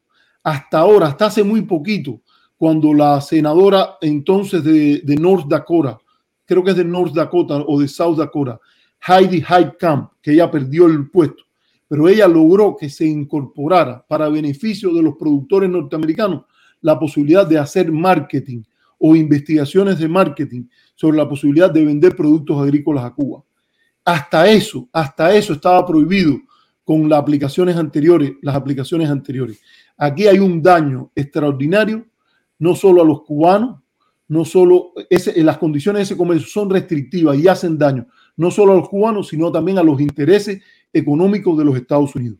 Si tú me preguntas a mí, apenas voy a decirlo aquí con claridad, yo creo que debería, después que Cuba alcanzó cierto nivel en las ventas agrícolas de los Estados Unidos, se justificaría que el Departamento de Agricultura, de Agricultura estableciera un programa de cooperación abierto en temas de cooperación, de protección fitosanitaria para las comidas, en temas de educación para que los cubanos puedan también tener seguridad alimentaria, que cubanos puedan venir y estudiar agronomía, veterinaria, todas esas cosas como sucede con el resto del mundo con, el, con los cuales el Departamento Agrícola de, de, Agricultura de los Estados Unidos tiene relación, que vayan a estados como Minnesota, Iowa, donde tú te encuentras un sinnúmero de estudiantes de diferentes países como Vietnam, que es un país comunista, o, gobernado por el Partido Comunista, y que dada la cooperación agrícola que hay, se envía a personas, porque es interés de los Estados Unidos evitar, por ejemplo, epidemias o, cuestiones que puedan afectar la seguridad alimentaria eh, global, porque Estados Unidos juega un papel de liderazgo en el tema de la seguridad alimentaria global, aunque hay críticas al uso de los transgénicos, etcétera. Pues bueno, eso es lo que debería hacer con Cuba y no eh, alabar como modelo lo que plantea el, el senador. Ahora él habla de, de, Biden. Vamos a ver lo que él dice de Biden. Sí, pero aquí yo también quería resaltar que, y, que usted podría abordar también, es la, la, falta de simetría comercial, el déficit comercial que genera la incapacidad de que Cuba pueda, de que Cuba, de que el cubano de a pie pueda exportar sus productos a los Estados Unidos. Porque sí, se, o sea, sí, tú me vendes tanto pollo, pero ¿qué, ¿qué recibe los Estados Unidos de Cuba? ¿Qué permite Estados Unidos que Cuba le pueda vender? Y cuando me refiero a Cuba, no me refiero precisamente al gobierno cubano, me refiero al o a la inversión privada, porque hasta esa está, está asfixiada precisamente por las medidas del embargo. Y, y, y esa asfixia que genera sobre, por las medidas del embargo es la que precisamente Marco Rubio también desconoce en esa intervención que hace. Cómo esas medidas del embargo también asfixia al cuentapropismo dentro de Cuba, a la inversión privada, a, al emprendimiento del cubano de a pie, que tanto él dice querer estimular, pero sin embargo aquí lo apuñalea por la espalda cuando no reconoce precisamente todas esas otras, eh, toda, toda la falta de simetría que hay comercialmente hablando entre las exportaciones que puede eh, hacer Cuba hacia los eh, Estados Unidos y las importaciones que recibe de Estados Unidos, que fundamentalmente son precisamente para paliar situaciones como son la esta del pollo que, que recibe. Después sí. también vemos, de, eh, de, después también vemos la politiquería barata del sur de la Florida diciendo que Cuba recibe pollo y que ellos están pensando en el cubano, cuando realmente no están pensando en el cubano eh, para nada, cuando no, cuando limitan precisamente las, las exportaciones, cuando limitan no, cuando anulan, porque no es que limitan, sino que anulan las exportaciones que puede hacer el cubano de a pie de Cuba a los Estados Unidos. Y ese pollo, y ese mira, pollo Felipe, mira, Felipe, ese pollo sale más barato que el pollo que puedes traer de Canadá por los fletes. Y a veces se puede pagar, pero, pero vamos a decirlo, ese pollo saldría más barato si se pudiese comprar a crédito. Y sería, saldría más barato si el crédito que te puede dar un banco de otro país no hubiera sido perseguido por los Estados Unidos para eso. O sea, vamos a estar aquí. Esta, esta historia, esa analogía, fíjate, ¿cuál es el criterio de él para decir de que no hay bloqueo de Estados Unidos a Cuba? Que Estados Unidos vende a Cuba la misma cantidad de dinero que venden Rusia y Canadá. Que yo no sé si eso es verdad, esos 280 millones. Yo no sé si eso es verdad. Pero entonces decir que porque Rusia y Canadá venden lo mismo que los Estados Unidos, como no hay un bloqueo de Rusia ni de Canadá, no hay un bloqueo de los Estados Unidos habráse visto analogía y falacia tan grande. Porque aquí lo que habría que analizar es qué es lo que hace Estados Unidos en Cuba y bajo qué condiciones vende ese pollo y esa soya. Pero no, te inventa todo este, estos, esta, estos circunloquios y falacias para que después esté el, la persona que no piensa que, que, que lo que viene es a confirmar, tiene un sesgo de confirmación ideológica, viene y, le, y escucha esto y entonces inmediatamente coge el videíto y lo para. Para cuando te hablen del bloqueo. Arturito, así me describen a mí que quieren hacerse los graciositos conmigo. Arturito, eh, Marco Rubio desbarató el argumento del bloqueo. Cuando lo vi, yo dije, cada vez que iba pasando me iba riendo, porque vaya, hay que tener la cara de mandarle a alguien eso sin haber tenido un mínimo análisis. Eso lo que quiere decir, sinceramente, es que el gobierno de Cuba, el gobierno de la Florida, los gobiernos, con los cubanos americanos que hacen eso, tienen que hacer un trabajo muy importante en enseñarles lógica Ya fíjate, no es que enseñarle ni comunismo ni anticomunismo, esto no es ideológico, esto es lógica, para que identifiques las falacias, porque en gran parte la, la- son presas de fake news, de noticias falsas y de todo eso, porque han entrenado poco el ejercicio del pensar. Y fíjate, cuando hay una frase de padre Varela sobre eso, que dice que Martí dijo que era el primero que nos enseñó, creo que fue Martí o fue, no sé si fue Martí o fue Luz el que dijo que era que nos enseñó primero en pensar, o sea, no es que nos enseñó a pensar. La gente dice Félix Varela que Félix Varela enseñó a pensar a los cubanos. A pensar a los cubanos cómo se pensaba antes de Félix Varela. Lo que enseñó- nos enseñó es a- en, primero en pensar desde Cuba o como cubanos los problemas. Pero en- entre otras cosas, lo primero que hay que hacer al, al ver esas cosas no es reproducirla automáticamente, sino pensarla. Y mira los defectos que tienen todas estas falacias. Seguimos. Ok. We're going to stand up some remittances group to try to figure out how do we make it easier for relatives to send money to their relatives on the island of Cuba. Well, that work group is going to not have a long time to meet. They're not going to have to meet for very long because U.S. law allows that now. It is not illegal to send money to your relatives in Cuba. The only thing that's prohibited is you can't send the money you can't send the money through this bank that the Cuban military set up in Panama. That's the only thing that's prohibited. And to the extent money can't reach the people of Cuba is because they refuse to allow anyone other than that bank to do these remittances. And by the way, they've prohibited depositing dollars. Here's how it works for them. You send your relative $100, they take 10% of it, then they take the dollars, they don't let them deposit it, they pocket the dollars, and they give them this worthless Cuban currency. So they, they have the dollars. So they can buy things for themselves and on the global market. So the blockade, to the extent that there's a something that's preventing remittances directly to the Cuban people, it's not US policy, it's regime policy. Vamos, a- Es- vamos, a- Ahí, ahí hay una gran falacia. Él dice que la única cosa que no está permitida es hacerlo a través de bancos eh, del Banco Cubano. Eh, por favor, a Marco Rubio le pediría que, que hablara con PayPal, porque cualquier transacción que lleve la palabra, o PayPal pertenece a Cuba, cualquier, cualquier transacción que lleve la palabra Cuba a través de PayPal, de cualquier entidad financiera, es bloqueada precisamente por esa entidad.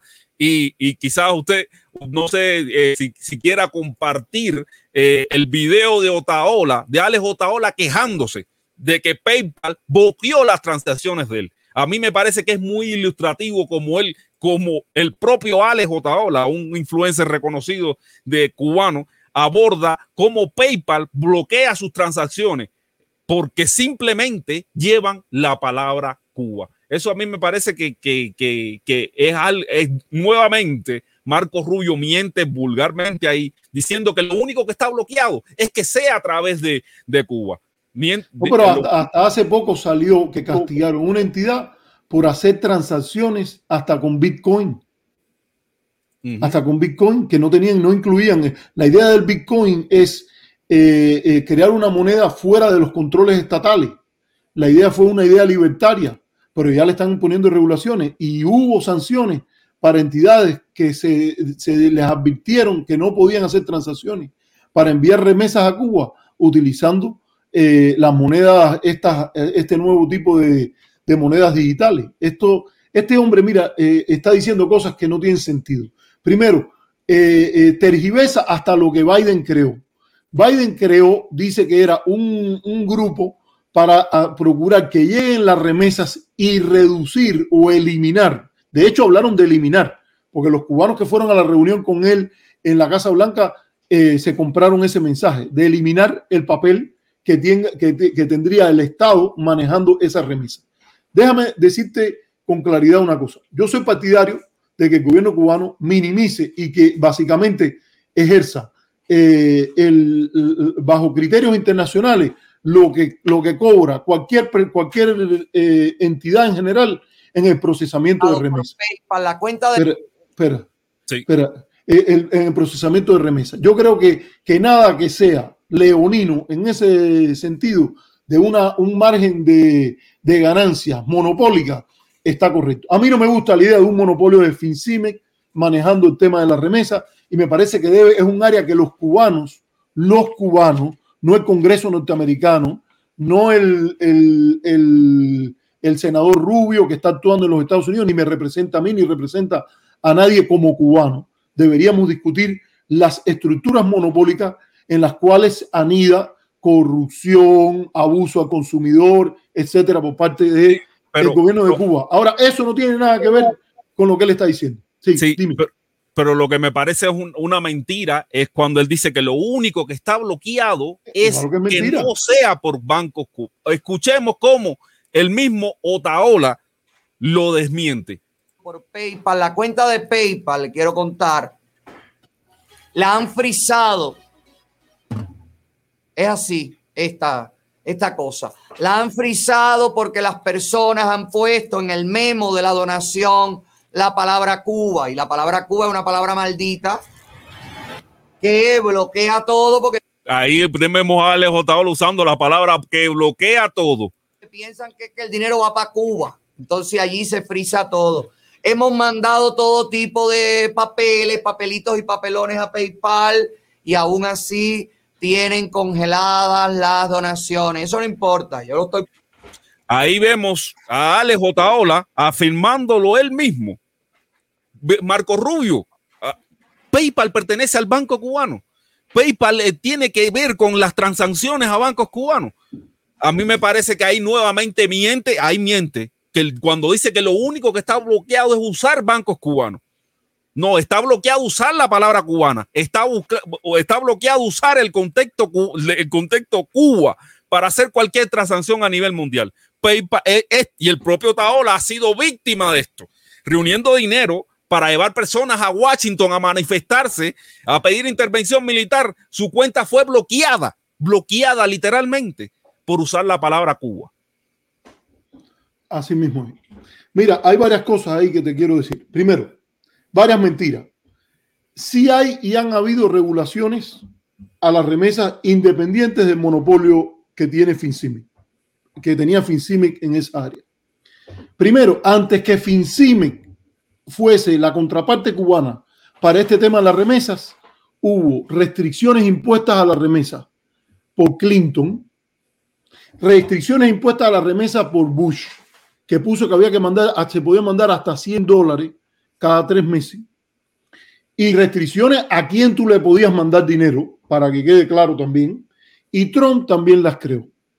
Este país, cuando fue fundado, fue fundado por padres fundadores que aclararon muy, e incluso hasta fueron presionados por los, los que hablaban del Bill of Rights, de la idea de un Estado mínimo. Fíjate, no es lo que a mí me gusta, no es mi modelo de Estado. A mí me parece que, que, la, la, solución ante los problemas de la sociedad es ver aquí el mercado resuelve o aquí el Estado resuelve. Yo no, debo, yo no creo que haya que tener un sesgo a favor del mercado ni un sesgo a favor del Estado. Yo no estoy a favor del Estado mínimo como lo plantearon los padres fundadores. Pero si algo es importante aquí fue que la noción de Estado mínimo, mínimo decía que en tema de derechos se ganaba más reduciendo lo posible la intervención del Estado en nuestros asuntos privados. El dinero que yo me gano es mío. No le corresponde al gobierno, salvo que sea por un criterio de seguridad nacional, imponerme restricciones en mi mis libertades individuales. Yo soy el que tengo que decidir si lo quiero mandar o no. Si tú quieres decirme a mí que mi familia vive bajo el yugo de una dictadura cruel, parecida o igual a la de Hitler en Alemania o de la norcoreana bajo la familia Kim, tú me lo dices. Primero, yo creo que el gobierno debería ser más respetuoso con las víctimas del holocausto o con incluso las víctimas de la dictadura en Corea del Norte. Pero que tú vengas y me digas eso a mí y tú me dices, yo creo que te estás dejando tu familia allí, se deja aprovechar de este gobierno. Y yo sé que decido si la mando o no. Fíjate que le estoy dando hasta un, un, papel al gobierno que los padres fundadores no lo concibieron. Según los padres fundadores, me tocaba a mí como persona educada enterarme de las condiciones del país del cual yo vine. No le corresponde a ellos meterme su propaganda política por la cabeza y aparte de eso, cobrarme impuestos, porque me cobran impuestos a mí para que persigan mis transacciones con mi familia o diciéndome a mí quién es pariente mío y quién no es, que si un primo segundo es primo, que si no lo es, todo eso. Bueno, eso ha sido la estructura en la cual las remesas han aparecido en el tema de Cuba. Los países que más remesas reciben de los Estados Unidos son China y la India. Y en el caso de China es muy difícil decir de que las remesas eh, en China eh, van a, un régimen o a un gobierno en el cual eh, haya una situación particularmente mejor en derechos humanos que la situación en Cuba. Para decirlo con claridad, si tú eres parte de la Iglesia Católica China, en, en China no puedes admitir que el Papa nombre a los obispos. El Partido Comunista que dice que la religión es el opio de los pueblos, tiene que aprobar a los obispos de la Iglesia Católica China aceptada, lo que le llama la Iglesia Católica Patriótica. Sin embargo, en el caso de Cuba regulan este tema de la remesa. O sea, decir de que no hay regulaciones y que no las ha habido y de que él mismo no ha sido parte de toda esa, ese, esa sinvergüenzura e intromisión en nuestros asuntos, eh, los asuntos internos de Cuba y también en nuestras libertades individuales, es evidente. Te voy a decir además, se habla, porque yo, yo voy a hablar claro de esto, a mí me parece que hay dos cosas separadas. Está las regulaciones que tienen que ver, las regulaciones no, las ganancias que el gobierno cubano obtiene por su monopolio en el mecanismo de recesión de remesas y también las eh, eh, ganancias que el gobierno obtiene por las, las, tiendas en moneda libremente convertible, que son aparte del mecanismo de la remesa, no ayuda a diseñar una política de defensa de nuestros hermanos y hermanas en Cuba contra la, desprotección que tienen como consumidores, contra los abusos que el gobierno puede estar cometiendo contra ellos en las tiendas de divisas o en el, o en el, en el mecanismo de recesión de remesa al ponerlo todo junto, que es lo que hace el que no sabe, porque el que escribe este discurso a lo mejor no es ni él, él pone de conjunto lo que ocurre con el mecanismo de recesión de remesa y también con lo que pasa en las tiendas. Y yo creo que en eso hay un espacio importantísimo para avanzar en Cuba. Yo creo que hay un, lugar importantísimo para la existencia de agencias independientes de protección del consumidor. Pero eso hay que discutirlo en su propio mérito, informándose, conociéndose de este tema, no viniendo y de sopetón ahí decir que no hay, primero, y además si lo quieres hacer, empieza por tu parte al declarar que tú no vas a regular las remesas a Cuba porque eso es una decisión que no te toca a ti. Tú también estás invadiendo el área del consumidor cubano y el área de, también del, norteamericano como cliente de las agencias que envían esas remesas a Cuba. Entonces, eso yo creo que hay que, ponerlo bien claro y decirlo claramente. Las regulaciones contra las remesas a Cuba no empezaron con FinCime. Antes de que FinCime fuera el, el partner del, del, lado de las compañías norteamericanas, de Western Union y otras, ya hubo regulaciones propuestas desde la comunidad cubanoamericana de derecha al presidente Clinton. Y ya las hubo cuando controlaron la política de Trump, de Bush hacia Cuba, en la cual hasta se metieron a regular a quién tú le podías mandar y quién era familiar tuyo o no. Algo sin precedente en la historia norteamericana. Que, que el gobierno le diga a las personas quiénes son sus primos. Eso no, no, no existe. El gobierno puede informarte, eh, eh, eh, pero no debía meterse en mis decisiones, a quién le mando y a quién no mando. Hablando de libertad, es mi libertad.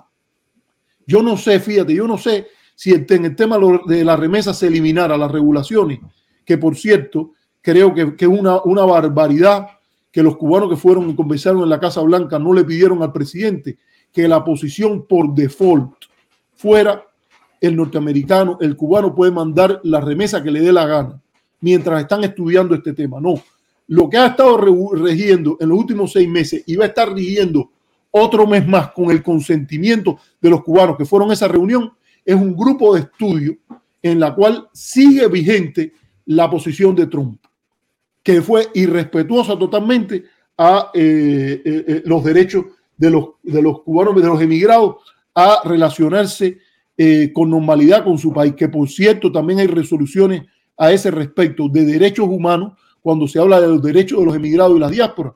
Eso, eso eh, está ahí. Así que eh, sí hay que discutir sobre la remesa. Sí hay que, lo, lo- correcto sería que el gobierno cubano atendiera a la manera que se está manipulando este tema y tratar de salir lo más limpio posible en este sentido y que el gobierno norteamericano eh, discutiera este tema a partir de sus propios méritos y no a partir de las falacias. Por último, yo quiero decir algo también. Yo creo que el que piense en el bien de Cuba tiene que pensar en impuestos a la remesa, que deben ser explícitos. Yo no estoy a favor de que hayan impuestos a la remesa implícitos como los que hay ahora, pero creo que debería haber impuestos a la remesa y que se usasen en proyectos de integración nacional cubano. Hay evidencias que regiones de Cuba y sectores sociales son menos beneficiarios de la remesa que un grupo en especial. La ciudad de La Habana, la ciudad de Santa Clara, eh, el área de Matanza, toda esa zona ahí, eh, eh, Cabaiguán, que reciben remesas más que, por ejemplo, la franja sur de Oriente, fuera de la ciudad de Santiago de Cuba. ¿Qué vamos a hacer por nuestros hermanos afrodescendientes que no reciben esa cantidad de remesas? ¿De dónde va a salir el dinero para que esas personas puedan eh, iniciar sus propios negocios? Porque debe haber una política que ponga énfasis en, en la igualdad en los nuevos sectores que están emergiendo. Y entonces la idea de esta de que un mercado libre en esto y que sean así y que el gobierno no juegue ningún papel, yo lo que creo que el uso de esa remesa no puede ser para las corrupciones ni los privilegios que tienen figuras dentro del gobierno. Y sus hijos y sus parientes y todo eso. Pero de que un Estado empresarial para el desarrollo, eh, un Estado comprometido con los objetivos nacionales de un- una integración en un país que es multirracial y que, y que tiene que tener participación de, en la economía. No es derecho en abstracto eh, al estilo de, de los libertarios ni nada de eso. No, un, un Estado concebido como en la Declaración Universal de los Derechos Humanos, un Estado de corte demócrata cristiano, socialdemócrata, Estado empresarial, Estado redistribuidor, tiene que, po- que ponerle impuestos a un área donde hay significativas diferencias en la población cubana. Entonces, ¿estoy de acuerdo con el tipo de impuestos que tiene el gobierno cubano? No, pero de que hay que poner impuestos y hay que pensar en Cuba primero, y pensando en Cuba primero es pensar en la población de Cuba tal y como está, no con un libro importado, como nos alentaba Martí, yo creo que aquí sí hay que poner impuestos y hay que hacer cosas para lograr que otra parte de la población que está menos, más desfavorecida, yo sé que, que a lo mejor tú le mandas dinero a tu, a tu familia, Felipe, pero hay una realidad, los afrodescendientes en Cuba no están tan representados entre los recibidores de remesa como, como la población urbana blanca que eh, en general ha sido muy beneficiada por las leyes migratorias norteamericanas, primero porque tiene un vínculo familiar y las reclamaciones familiares le han permitido más, más rápido acceso a, a- a- emigrar y junto con eso ha venido las ventajas en, las, en, la, eh, eh, en, la, en, la, en la emisión de remesa. Así que creo que en este tema hay mucho que hablar y que el señor Rubio, de nuevo, con su solución simplista y su mentira de que lo único que habría que hacer es eh, eh, exigirle al gobierno cubano que no cobrara ningún tipo de gravamen a las remesas y que no las controlara monopólicamente, él eh, eh, no, no las expone. Así que no se puede ir por un día y venir y decir la remesa beneficia en una parte para criticar al gobierno cubano en su manejo de la remesa y después decir, ah, no, el Estado que quiero es un Estado mínimo en el cual no, no se intervenga en este tema. La derecha, de nuevo, tiene el, el- la, la equivocado marco de referencia para analizar este tema. Seguimos. Ok. They're the ones that need a work group. How about this argument that there's a blockade on travel? If only more American tourists could go to Cuba. By the way, Cuba's already filled with Canadian tourists and Italian tourists that enjoy five star accommodations. And by, I'll be frank, many of them go there, sick, disgusting men that go there to hook up with a 16 or 17 year old girl. But that said, they talk about travel to Cuba. Well, let me tell you something travel's allowed now. An American can go to Cuba. You just can't stay at a military owned hotel or eat at a military owned restaurant or shop at a military owned store. You can stay at the private homes of people that rent them out on Airbnb. You can do that. You can eat at a restaurant that's owned by a private person. You can shop at stores that are owned by private people. The reason why they have nowhere to stay, nowhere to eat, and nowhere to shop is not U.S. policy. It's that the Cuban regime won't allow privately owned hotels, privately owned shops, privately owned uh, uh, stores. They won't allow it. Privately owned restaurants. They're the ones that have a blockade on travel, not the Aquí ¿Qué se se- puede decir ahí? Ahí, sí- ahí sí acabó con el descaro. no, ahí Rompió así- todos los récords de descaro. Para decirlo con claridad, eh, venir y decir que se puede viajar a Cuba, no, mira, cuando tú regresas no de, Cuba, te preguntan, usted ha estado en los países que usted ha estado, y tú pones Cuba, y ahí tú estás abriendo la posibilidad de una investigación de lo que tú hiciste. Y la, la, la premisa es que tú has violado una prohibición norteamericana. Hay una decisión incluso que se llama Reagan, no Reagan como el presidente, sino Donald Reagan, como era el secretario de Tesoro en los Estados Unidos en aquella época, Donald Reagan versus Walt, W-A-L-D, W-A-L-D, y la ley de la tierra aquí es que tú no tienes un derecho de viajar libremente a Cuba. Eso es mentira. Y es eh, de verdad que, que- que resulta eh, eh, irresponsable que un senador se ponga a decir esas cosas. Y no, hay... mentira lo de la, lo de la- que el gobierno cubano no permite lo- los restaurantes privados, los negocios privados. Eso lo dijo, claro. él lo ha dicho también. Pero además, aún así, todo todas las, las prohibiciones que hay para el tema del- de, de la, la operación del Airbnb, que son financieras, por ejemplo, si, tú, si él habla aquí de Airbnb, mira, sinceramente, ¿por qué no hacen una audiencia congresional e invitan al CEO de Airbnb ahí? A las personas que se ocupan de la- las posiciones políticas de Airbnb, llévenlas ahí y que les hable de cómo el bloqueo está afectando la operación, sus operaciones económicas. Que traigan, como ha pasado, eh, el otro- ayer estaba eh, el eh, Gennady Rodríguez, trajo a un señor que se llama Michael, ahora no me acuerdo el apellido, que tenía un hostal en Cuba y que habló de todo cómo Trump hizo dificilísimo la operación de su hostal en Cuba. Lo hizo más difícil y el de otras personas que habló de lo que pasó en el periodo de Obama. Eh, si eso tiene que buscar, por ejemplo, eh, la operación del sistema SWIFT, que es un sistema de intercambio bancario, de información bancaria, que está en Bélgica y que están los principales bancos norteamericanos y que se le abrió la información a todos los bancos y el propio Departamento de Tesoro mira todas esas transacciones en la idea de que estaban monitoreando las operaciones de grupos terroristas y han cogido el tema para perseguir transacciones, ya no siquiera con el gobierno cubano, transacciones que impliquen cualquier componente con Cuba. Así de que es que está hablando este hombre. Para viajar hay que tener, hay seguros de viaje, hay que vender. Para el colmo de los colmos, ven acá, los cubanos americanos, si Rubio quiere que lo diga, y yo estoy seguro que el presidente Biden eh, eh, eh, va a tomarlo en cuenta. Él y Menéndez deben decir que deben ser restaurados los viajes, los vuelos de las aerolíneas a todas las partes de Cuba, incluyendo las provincias. Pero no están en eso, están en la idea de crear un argumento o una falacia para de nuevo salirse con la suya y pasar la bola. No, hay la posibilidad de no estar de acuerdo con regulaciones del gobierno cubano, con abusos y privilegios de las élites en Cuba y también de estar totalmente en contra y empezando por, por esa parte, porque uno no tiene que hacer todo a la vez, empezando por la parte que representa el gran poder que sin dignidad democrática alguna está aplicando una política imperial, arrogante, abusiva contra el pueblo de Cuba. Y no hay que tomar partido por ti y por tus falacias y por tus mentiras y, y hacer como después vas a hacer en este discurso, como hace Rubio, de poner que todo el que critique el bloqueo es un apologeta de las cosas que están mal en Cuba. Eso no es así. ¿Me entiendes? No hay que seguirte ese jueguito. Todas esas mentiras tienen que ser eh, denunciadas y reportadas. Y yo no sé, fíjate, te digo, de nuevo, porque ya hablé de lo del gobierno mínimo y la remesa.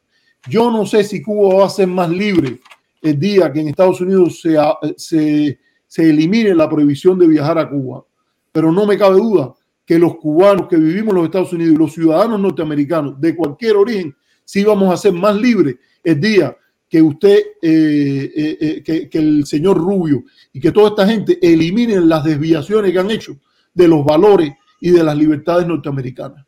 Esto es el colmo de los colmos, que uno venga a un país, fíjate, empezaron por desear que aquel gobierno implosionara. Eh, empezaron por violar los derechos humanos de los cubanos de una manera flagrante y sistemática a pedirle hambre, miseria, desolación para producir un colapso del gobierno cubano. Y han terminado con esto, ¿me entiendes? Violaciones descaradas que las cubren con, con discursos de este tipo sobre la idea de viajar a Cuba, donde están diciendo eh, que, que, que, es libre de viajar a Cuba. Yo recuerdo una vez en Cuba, Felipe, y te voy a con esto a, a, a terminar en este tema, eh, que, un, había, estaba, una vez me, estaba guiando por La Habana Vieja a, a, dos judíos, un americano y un, y un inglés. Y el inglés con ese fino humor que él tiene, él cada vez que podía, él le metía el tarrayazo a, al, al, al, norteamericano y decía cosas así como, yo estoy, es, es, legal en mi país que yo esté aquí. Entonces el norteamericano no es legal en mi país que yo esté aquí porque yo vine una licencia de contacto con un grupo religioso. Y el, y el inglés le decía, yo no tengo que pedir licencia. Para ti es una excepción. Para mí es una libertad automática. Y yo creo que esos son temas que hay eh, es importante decir. Y al final una cosa que hay que decir. No hay regulación ninguna para viajar a Corea del Norte. No hay regulación ninguna para viajar a Irán. No hubo nunca una prohibición de viajar a eh, el África del Sur. Lo que hubo fueron regulaciones sobre el tipo de negocio que se podían hacer ahí. No hay regulación ninguna de viajar a Arabia Saudita, donde eh, las personas, una mujer puede ser apedreada por serle infiel a su marido. Eh, no hay regulación, no hubo nunca regulación ninguna para viajar a Chile de Pinochet la regulación que ha habido, la incoherencia ha sido con Cuba. Y la coherencia en la defensa de libertades es la mejor protección contra las acusaciones de sesgo y de dobles estándares. Entonces, el señor Rubio no pasa eh, la mínima prueba de sesgo ni la mínima prueba sobre mentira. Entonces, si quiere, seguimos. Ok, ok. Ah, por cierto, por cierto, hace una acusación generalizada que también hay que ponerse a cuestionar. Él dice que todo el turismo que va a Cuba es de turismo sexual. Los canadienses, los italianos, los norteamericanos que viajan a la isla. Yo te voy a decir, yo he interactuado con miles de viajeros a Cuba que ninguno, que yo sepa, han estado envueltos en temas de turismo sexual. Incluso cuando se hace este tipo de generalizaciones, eh, lo que se hace es debilitar el prestigio y la credibilidad de esfuerzos norteamericanos contra la trata de personas y la trata sexual. Este señor no tiene respeto ni siquiera como senador por la virtud republicana del conocimiento. Una de las razones por que existe el Senado es porque se decía que esas personas debían ser más viejos, o sea, mayores en edad y también más sabios que el resto de los estados de, los ciudadanos. Esa es la realidad del Senado. Él no ha respetado su institución al hacer ese tipo de generalizaciones y al hablar de una manera tan desinformada y desenfadada de los temas de Cuba. Sinceramente, yo creo que eh, eh, eh, incluso antes de pasar una discusión sobre los casos de turismo sexual, habría que primero tener un diagnóstico más informado. Y segundo, cómo se resuelve ese tema de lo del llamado turismo sexual. Yo creo que hay que mirarlo también en lo que ha pasado en el resto del mundo. Los problemas de la prostitución se han resuelto generalmente a través de mejorar el nivel de vida de las poblaciones.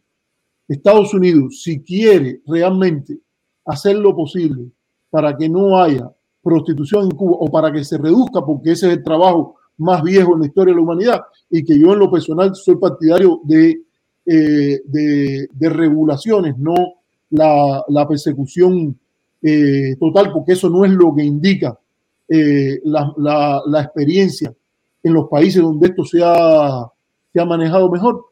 Pero lo mejor que habría que hacer es que Estados Unidos no tenga responsabilidad alguna en el agravamiento de las condiciones de vida de nadie, ni hombres, ni mujeres, ni nada de eso. Esa es la solución.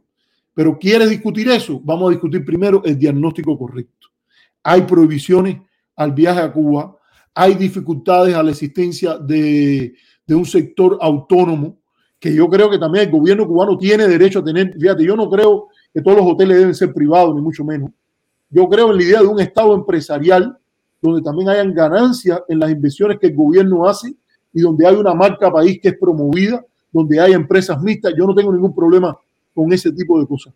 Pero aún así, si tú quieres promover el sector privado en hotelería, eh, guías y todo ese tipo de cosas, tienes que poner denuncias sobre las políticas eh, reduccionistas del gobierno cubano, sus monopolios, que hacen difícil, por ejemplo, eh, el, el, guía turístico por su cuenta, etcétera, pero también tienes que poner presiones en levantar las prohibiciones de viajar que hay en los Estados Unidos y las políticas de bloqueo que hacen difícil la vida a todos los actores económicos en Cuba. Bueno, dice el León de Santa Rita, ¿qué es más malo? ¿El comunismo que personas viven en un país comunista o el descarado bloqueo que afecta el funcionamiento de un país en pandemia. Gracias eh, a, al León de Santa Rita. ¿Me oyes ahora bien? ¿Me oyes ahora bien? Sí, sí. Mira, mira, esa es una, una pregunta eh, interesante que yo no puedo ahora medir qué cosa es peor. Yo particularmente considero que el comunismo no ha sido un, sistema exitoso en ninguna parte.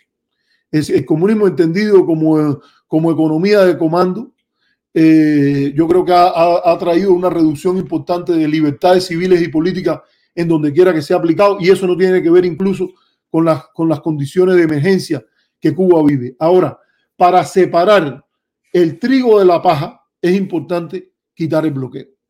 Así mismo te lo digo, destrabemos ese nudo gordiano quita el bloqueo, quita todas las condiciones que le permitan, eh, primero porque es una violación sistemática, flagrante y masiva de los derechos humanos de los cubanos y de muchos derechos de los norteamericanos. Segundo, cuando lo quites, también vas a eliminar el argumento de emergencia que desde el nacionalismo patriótico, incluso un patriotismo democrático, se justifica. Porque en condiciones de emergencia hay ciertas libertades que pueden ser restringidas. Tú quitas todo eso y, eliminan la posibilidad de un vínculo causal entre una libertad derogada y la amenaza atajada. Si no hay amenaza, no puede haber pretexto de libertad atajada en función de la amenaza. Por lo tanto, ¿por dónde hay que empezar? Por la amenaza. Eliminemos la amenaza, eliminemos esa guerra económica y ahí pondremos a demostrar qué es lo que es el pueblo cubano capaz de lograr. Hay una canción que, que tiene buena fe que dice, imagínate un momento a mi pueblo sin bloqueo. No dice, imagínate un momento al comunismo sin bloqueo. Yo no me tengo que imaginar el comunismo sin bloqueo, porque el comunismo sin bloqueo ha sido fracasado en Europa del Este y en la Rusia, y en Rusia y en todos esos lugares.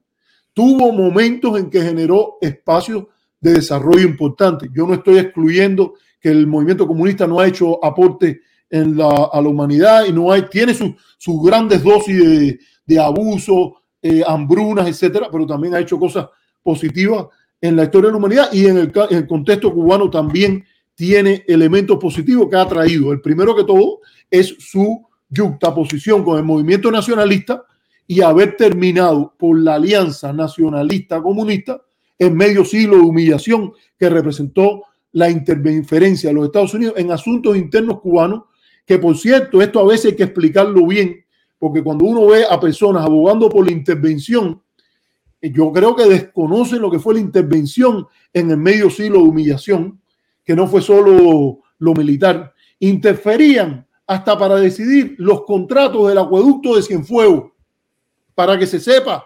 Vamos a buscarlo y a informarnos de esta historia, porque el grave problema de lo que pasa, y es mi crítica, eh, eh, incluso a las personas que en el gobierno cubano creo que tiene una, valoración patriótica, es el escándalo de, generación, una generación entera en la cual lo que se le ha dicho es la intervención, la intervención, la intervención, y después se va al Versailles a pedir intervención por la mala preparación que ha tenido en, en su conciencia patriótica. Esa mezcolanza de lo comunista con lo patriótico le ha hecho daño a lo patriótico. A mí no me importa el daño que le pueda hacer a lo comunista, porque yo ni soy comunista y donde llegue lo comunista y se separe de lo patriótico, ahí me bajo yo pero vamos a decirlo con claridad. Señores, el que conozca la manera en que el, medio siglo de humillación impuso intervenciones, eh, eh, protectorado, no solo la enmienda plan en abstracto, las cosas como eso funcionó para entender lo que, lo que eso representa para Cuba. Así que usted me pregunta, ¿qué es peor, el comunismo o el bloqueo? Yo le voy a decir, a mí no me cabe duda que, que los defectos del comunismo se pondrían más claros y evidentes el día que se elimine el bloqueo. Y, y, parte de la virtud que tiene el movimiento Puentes de Amor, o que, y que también tuvo en su tiempo pasado Café, cuando yo fui parte de la directiva, traté siempre de impulsarlo, fue de que ahí tenía que estar todo el mundo el que estuviera contra el bloqueo, porque el bloqueo es algo que, un nudo gordiano, que una vez destrabado pondría en evidencia muchas más cosas. Y me disculpan, yo sé que hay gente que a lo mejor, no sé si Felipe está de acuerdo con alguna de las cosas que yo diga, yo no, no llamo, la... no llamo ni insulto, yo ni insulto a los comunistas, sí. son, son un grupo más. Ellos lo que no, en mi opinión, el modelo leninista de partido, no, no. de partido de vanguardia es un, un, modelo que históricamente ha sido un fracaso y que racionalmente no puede ser defendido. Y no puede ser defendido con la idea del unipartidismo martiano, no puede, porque Martí no era unipartidista, eso, es una, eso también es otra falacia y otra mentira que esto no quiero que nos desviemos porque estamos hablando de, de Martí sí. tenía una confederación de clubes patrióticos donde habían personas como Baliño que tenía ideas socialistas y habían personas que tenían ideas capitalistas, capitalistas, capitalistas liberales. Entonces, por favor, no vengan a, a, a meter ese, ese, ese, ese, esa turca que incluso uno de los que la metió fue el propio presidente Fidel Castro en su tiempo cuando dijo que Martí no necesitó más de un solo partido. Esa es la realidad. Segundo, yo no, yo no uh, uso insultos para las personas comunistas porque en mi familia, mi propia madre fue miembro de ese partido y yo creo que han hecho muchas cosas positivas por desarrollo, búsqueda de justicia social, eh, la fundación de los sindicatos en Cuba, hubo anarquistas eh, y anarcosindicalistas y también los comunistas jugaron un papel. Eh, yo creo que, que, que hay que mirarlos con sus errores. El único problema, el problema más grande para mí que tiene el Partido Comunista de Cuba es que quiere ser el único pero de que ellos tienen su derecho y de que tienen una historia de la cual ellos pueden estar orgullosos, también lo hay y lo que hay que adaptarse es un diálogo con ellos con respeto. Respeto para ellos y respeto para los que tenemos una visión diferente. A donde sí yo me alío con el que sea. Fíjese, si el diablo dice algo eh, en contra del bloqueo, que eh, eh, esto yo diría, como dijo Churchill sobre Hitler, yo me a ingeniería yo me buscaría la forma de decir algo bueno sobre el infierno. Para que, que así dijo Churchill sobre Hitler. Yo creo que el bloqueo y, lo, y las políticas de limpieza de cara al bloqueo, como la sección 109 de la ley en Bolton, repartiendo dinero para la, para la corrupción en Miami, para lavarle la cara al bloqueo, eso eh, es antipatriótico. Y ahí es donde digo que ahí, ahí llego con quien sea. Me voy con los comunistas y con quien sea en la denuncia de esa política. Cuando se acabe lo patriótico y, com y comience lo comunista, ahí mismo me bajo yo. Por eso, entre otras cosas, creo que es importante esa secuencia de eliminar primero el bloqueo, que el nacionalismo cubano baile sobre la tumba del bloqueo y que, y, y que lance un estigma sobre los que lo han apoyado y entonces formamos toda la lucha que haya que hacer por la democratización del país y por la eliminación de un modelo leninista que racionalmente no tiene manera de sustentarse. Disculpa, bueno, Felipe, porque me hicieron la bueno, pregunta y, y, y, me tuve que, me tuve que, sí. que extender un poco. Voy a leer el superchat de, de, León de Santa Rita, que fue el que abordó el tema del comunismo. Dice, de acuerdo con usted, profe, si, eh, si quisiera... Eh, si quisiera que alguien me representara, ah, si quisiera que alguien me representara eh, ante Biden para el bien del pueblo, sería usted. Un abrazo grande. Le dice el León, el, el Abacuá Buga Ron dice, ahora ninguno de ustedes es comunista, de Libre Protestón y otro más, Felipe, serán juzgados por el Consejo de Guerra de Manuel Milanés. Huye, Felipe. Ese, ese, es un ese es un poco eh, satírico. Y Orlando Jiménez dice, tú estás aliado con el diablo hace rato. Dice Orlando Jiménez que está, eh, que alguno de los dos... No, debo ser yo, debo ser yo. Con el diablo hace rato. Déjame aclarar, Felipe, Felipe, para ser exacto. A propósito para ser, para ser de, exacto. Sí. Yo dije, yo dije, porque alguien me dice que, que Martín creó un solo partido y Fidel creó un solo partido. No, yo lo que dije fue que Martín no creó ni proclamó nunca que iba a crear un sistema unipartidista. Segundo, que Martí creó un, un- partido revolucionario cubano que era pluriideológico, donde habían clubes patrióticos que cada uno tenía como Convención Cubana, como Luz de Yara, que tenían su propia eh, discusión ideológica interior. No era ni marxista-leninista, ni mucho menos. Entonces, yo esto cuando dije que cuando Fidel dijo lo que no era verdad es cuando, cuando, cuando saltó de que Martí fundó un partido a la idea de que fundó un sistema o tenía pensado un sistema unipartidista. Martí en ningún lugar de su obra, y ojalá el que quiera me pone, eso se resuelve fácil ese debate, pongan la cita donde fue que él habló de crear un sistema unipartidista en Cuba. Él iba a deponer su autoridad como delegado del Partido Revolucionario Cubano en una constitución, una asamblea constituyente en la cual nunca habló de crear un sistema unipartidista. Hay luchadores por la independencia que lo han hecho. Por ejemplo, Ngwame Nkrumah, el gran líder de Ghana, dijo que las divisiones raciales y étnicas en Ghana eran tan grandes que era conveniente pasar por un periodo unipartidista donde todos los partidos, todos los grupos tribales, razas convergieran.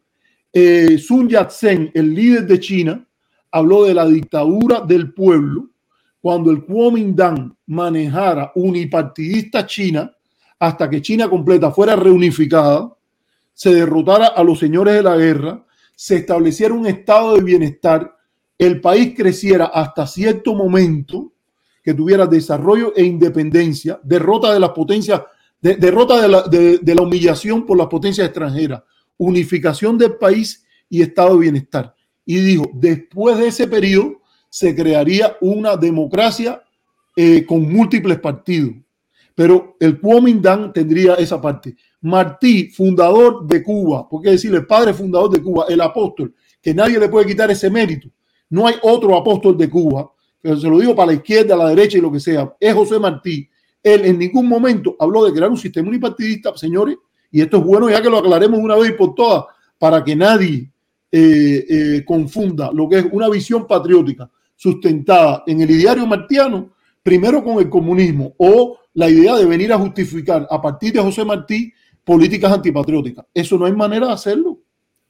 Eh, bueno, yo cuando, cuando el comentario sobre el comunismo, eh, me- eh, no, eh, yo concuerdo con ustedes que el comunismo fue una ideología que históricamente eh, ha quedado relegada a un segundo plano. Y, y lo, que, en lo que no concuerdo es lo del nudo gordiano. Lo del nudo gordiano, eh, porque, eh, eh, y ahí le voy a, voy a hacer un referente a, a, a lo, a, lo que significa el, el, esa, esa metáfora del nudo gordiano, y es que Gordias era un emperador persa que ató su carro y su lanza a un, a, en un nudo que, que las puntas se escondían dentro del propio nudo a una, eh, a, eh, a una, a una columna, creo que de, del templo de Zeus, y dijo que el que fuera capaz de desatar ese nudo iba a ser el emperador, eh, el nuevo emperador de Persia. Y, y sucedió que Carlos Magno, una figura reconocida de la historia de la humanidad, eh, pa- eh, Alejandro Magno, Alejandro, Alejandro Magno. Magno. Alejandro Magno, sí. Disculpen, no Carlos Magno. Alejandro Magno en una, un- eh, pasó por allí, eh, por, por supuesto, en su guerra de conquista, pasó por allí y al ver el nudo gordiano y escuchar eh, en qué consistía, sacó su espada y, de un tajo rompió el nudo. Y entonces a mí siempre esta, esta leyenda lo que me lleva es a la metáfora de que lo que no puede, de, que ese entramado fue destruido por la violencia, ¿no? Por la espada de, Alejandro Magno. O sea, por eso no me, no me gusta usar eh, la metáfora del nudo gordiano por, por esa asociación que tiene a la violencia. Yo creo, yo creo que tienes razón, tienes razón en la crítica que has hecho. Vaya, verdad que mira, es una analogía que yo nunca la había mirado así. Yo lo había visto como un lugar donde convergen todas, todas las cosas y que cada día se ha hecho más, más eh, apretado y que, y que la idea era que si tú lo cortas, empiezas, puedes empezar a resolver otros problemas. Pero, pero fíjate, eh, yo sabía lo de que fue Alejandro Magno el que lo contó, no sabía que era un emperador de Gordi, era el emperador persa. eh, No, no era, estaba- eh, más bien era, era un, era una persona, eh, eh, una persona de, de la alta sociedad eh, de Persa. persa. Ah, bueno. Esto, pero bueno, interesante, Felipe. Mira, eh, gracias, compadre, Muy buena, muy buena, muy buena crítica. Ah, Yo tengo que aprender también a, a documentarme mejor de esa analogía. Qué bueno. Entonces seguimos para terminar con lo de Rubio, porque ya estamos un poco. Sí, ya vamos Sí. por las dos horas. Realmente, vamos- realmente- pero vamos a terminar, vamos a terminar porque esto ya, esto vale la pena terminar luego. Ok, ok. United States. What about medicine? That's another thing they put out there. This is so cruel. We don't allow medicine in. Do you know what the Cuban regime announced last week? This is what they announced on their national television. We are going to lift the ban on the importation of medicine. What? You mean there was a Cuban ban, a regime ban on importing medicine? Yes, there was. They're the ones that weren't allowing medicine in. And they were, sh- and to the amount they were allowing it in, they were putting a tariff on it. So there's no blockade on medicine. We sell the medicine. And you can donate medicine, unlimited amounts under U.S. law. If there's a blockade on medicine, it's the regime's blockade. Ponlo. Wow, wow, wow, wow, wow, wow. Este, este señor, bueno, hay, hay un chat ahí, ¿no? Sí, el, el superchat de, de, eh, de León de Zacarrita dice, eh, profesor, yo creo que, que bien, a ver, a ver, a ver, es que no, eh, dice, es que no logro leer porque tengo que quitar no esto. Sí. Profesor, yo creo que, que Biden ha- ha- va haciendo bases para llegar a un eh, al- a algo bueno con Cuba. No está apresurado, no, no se está apresurando, tomando medidas a lo loco. Está acomodando sus fichas. Mira, yo, yo ojalá, ojalá esta persona tuviese razón. A mí me parece que ese no es el caso. Biden lo que se dejó tomar la iniciativa y por seis meses no hizo lo que él mismo había prometido. Al no hacer lo que él mismo había prometido, ha caído en una dinámica en la cual está tomando decisiones de, con una perspectiva electorera que le hacen daño a sus posibilidades políticas y yo creo que no ha, no ha lidiado con el tema cubano en sus propios méritos. Pero bueno, todo el mundo tenemos la- el derecho a, a pensar. Ahora mira, esto de las medicinas. Mira, eh, el gobierno cubano no levantó ninguna prohibición en la importación de medicinas. El gobierno cubano tenía una regulación de aranceles que permitía antes que 17, po- de 17 libras de medicinas podían entrar sin aranceles. Y ahora lo que permitió es que se puedan entrar la cantidad que sea de la que el viajero traiga de medicina al país. Eso debieron haberlo hecho, en mi opinión, mucho antes cuando empezó la pandemia. Yo creo que hay que eh, buscar la seguridad sanitaria y obviamente usted quiere tener un cierto eh, eh, regulación y responsabilidad de las entidades, por ejemplo, que reciben donaciones de medicina. Eso lo hacen muchos países del mundo, pero no existe, en, el caso cubano, no es que había una prohibición de importación de medicina. Eh, usted llegaba con un paquete de medicina por el aeropuerto José Martí y no le decían, usted no las puede entrar. Le decían que sin aranceles podía entrar, creo que era hasta 17 libras. Era lo que a mí me parece que había. Había un número de libras que se podía entrar sin arancel. El resto, no, no había ninguna prohibición de traer medicina eh, en el país. Así que Rubio en eso, de todas maneras, de hecho, está mintiendo. No, Segundo. miente, miente vulgarmente y ahora, ahora lo vamos a, a- a abordar con más profundidad porque es que eh, están estas noticias que sin duda hablan de, de lo, de lo asesino que es el, el bloqueo económico que sostiene eh, contra Cuba. Por ejemplo, esta primera dice, eh, esta primera noticia, aquí, esta es el bloqueo de Estados Unidos impide a Cuba adquirir respiradores. Eugenio Martínez Enrique, eh, director de, director de América Latina en el, en el, el Ministerio de Relaciones Exteriores. Varios proveedores informaron a empresas cubanas Medicuba que no podrían entregar ventiladores pulmonares. De, ventiladores pulmonares. tenemos a revoltosos a raya, estamos torturando y seguiremos torturando. Eh, ventiladores populares entre- entre- abajo el embargo Viva Díaz Canel. Ok. Varios proveedores informaron a empresas de Cuba, Medicuba, que no podían entregar ventiladores pulmonares contratados debido a que el fabricante IMT, Medical AG y, Auto, y Acutronic habían sido comprobados por Comprados, habían sido comprados. Por Bella Medical ING, compañía con sede en Illinois, Estados Unidos, Claro. y el bloqueo se lo impide.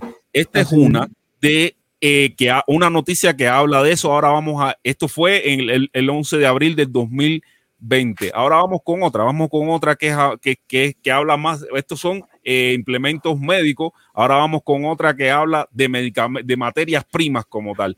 Este es el, el Ministerio de Relaciones Exteriores, Ministerio de Relaciones Exteriores de Cuba, el bloqueo impide el desembarco de a Cuba de navieras con materias primas para la producción de medicamentos. Esto es del 29 de abril del 2020, plena pandemia de coronavirus.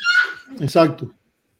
Entonces, Eh, eh, Fan Cuba, empresa cubana productora de medicamentos, reveló que a la prensa que durante el mes de marzo una naviera retornó dos contenedores de materia prima de pu- de- al puerto de origen a pesar de, ya, de que ya estaban en La Habana, puesto que le advirtieron que serían sancionadas.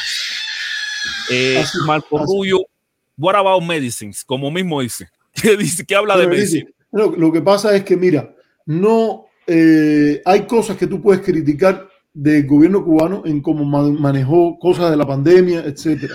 Hay veces que he estado detrás en algunas cosas que podía haber flexibilizado.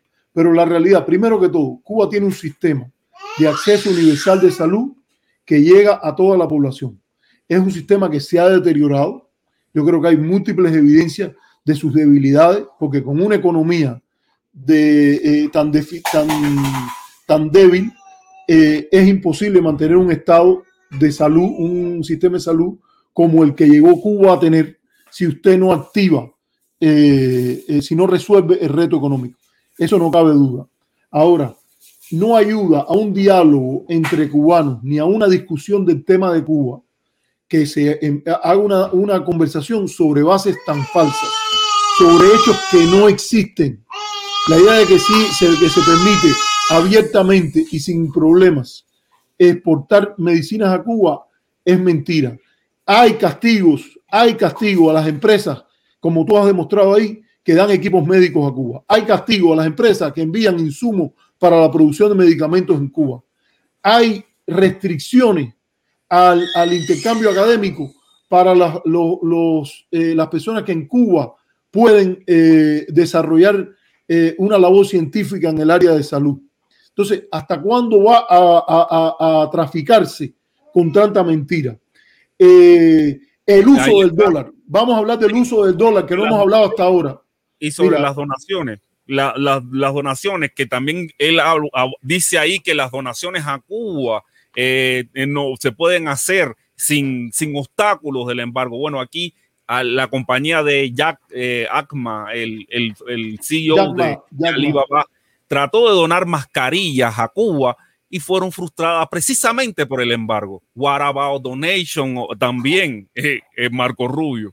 O sea, hasta las esta, estas, eh, esto fue producto también de, la, de las sanciones del embargo, la donación de mascarillas. Aquí, le está, aquí se le está mostrando pruebas a Marco Rubio eh, de hechos concretos donde donaciones, donde medicinas han sido, han- no han llegado a Cuba precisamente por el embargo. Entonces, what about medicine también, eh, Marco Rubio? mismo, es una mentira lo Pero que además dice es algo, es algo que él lo ha ido repitiendo. Y los medios que controlan la difusión en Miami, los, los, los oficiales como el Canal 41 y el Canal 51 y todo eso, le dejan meter esas mentiras descaradamente. Pero también incluso los llamados medios ahora que están en Internet, porque él, él fue una entrevista con Carlucho y repitió todo eso y dice que, que el bloqueo no tiene que ver con los impedimentos él dice eso, que el bloqueo no tiene que ver con los impedimentos al sector privado, que es solo al gobierno. Y también dice que las sanciones permiten la- la- las- medicinas sin poner ninguna especificación de esto. Y entonces dice que el gobierno está diciendo y dice la frase, mentira, mentira y más mentira. No, lo que es mentira, mentira y más mentira, es decir que hay un comercio de medicinas con Cuba y que se puede donar por una licencia general toda la medicina que quiera. Pero además, mira, si el senador Rubio lo quiere, hay una manera. El secretario general de la ONU, Antonio Guterres, se refirió a sanciones que hacían difícil las transacciones con países sancionados, que otorguen una licencia general para el uso del dólar en operaciones de tipo humanitario. Fíjate, una cosa tan simple como esa, que digan, el que use el dólar para fletar un avión de Canadá trayendo donaciones a Cuba o para fletar un avión que venga desde los Estados Unidos a Cuba con medicinas en el uso del dólar, él está exento. Y seríamos nosotros, el gobierno norteamericano, los que teníamos que demostrar que él lo usó para algo no humanitario. Pero una licencia general para el uso del dólar para eh, atender el tema de la pandemia o la cuestión humanitaria, no lo van a hacer.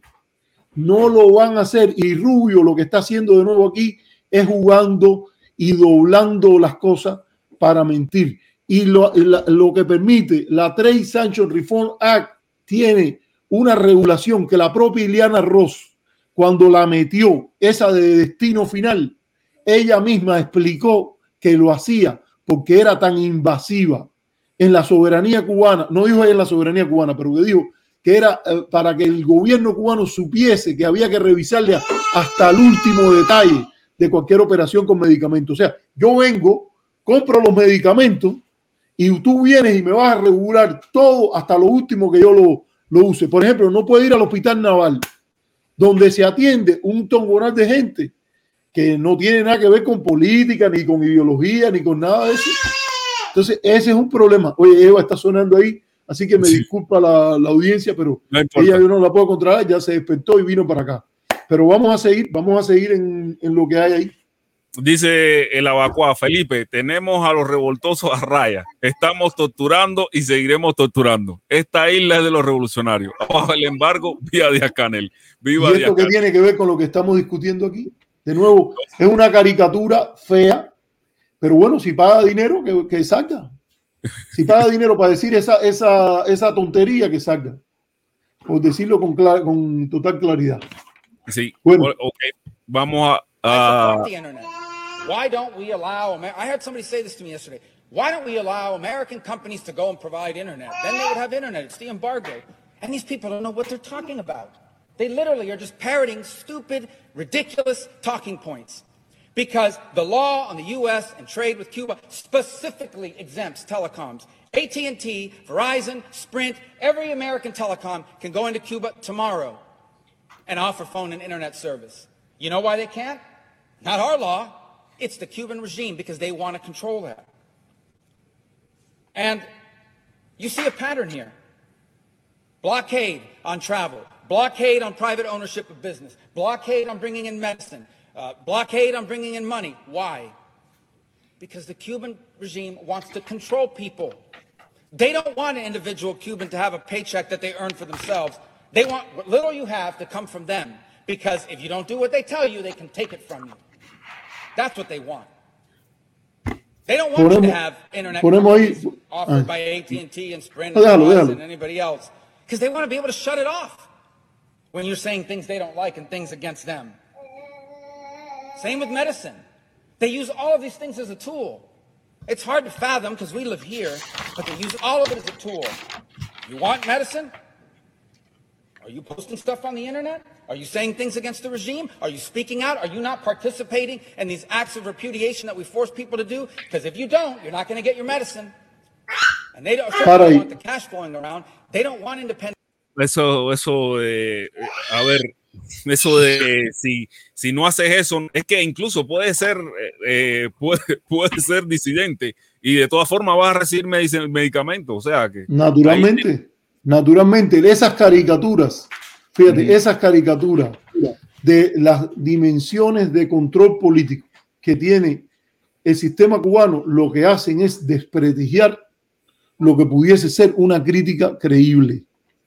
Eso es, eso son caricaturas que lo que habría que hacer es guardar distancias primero por lo falsas que son. Déjame decirte algo. Vamos a empezar por lo del Internet. Vamos a hablar claro. Durante la administración Obama hubo un debate sobre el tema de Internet. Desde la época de la ley Torricelli se permitían ciertas transacciones con Cuba para llevar Internet y el uso de nuevas tecnologías a la isla, pero se hacía desde una perspectiva selectiva. Esto es para que el sector no gubernamental para que el sector de oposición política pueda tener acceso, pero no el gobierno, no su sistema educacional, no su sistema de salud. Esa era la dinámica. Primero que todo, nosotros los cubanos patriotas no queremos un apoyo selectivo de los Estados Unidos a sus cubanos favoritos y a los cuales le van a dar el acceso a la tecnología a un grupo o el otro. Y, y siempre abogamos como ciudadanos norteamericanos, también aquí, por total acceso a la tecnología, total acceso a la Internet, que las restricciones las pongan ellos. Al muro de Berlín no se le puede poner desde la lógica de Kennedy otro muro del lado acá. No, el sistema educacional cubano viene y compra computadora donde le dé la gana en los Estados Unidos. El sistema, el, el actor privado que venga y se compre una computadora sin problema y que se la lleve para Cuba y que lo dejen entrar. Hubo épocas que el gobierno cubano prefirió el control político y todavía en parte ese sesgo existe.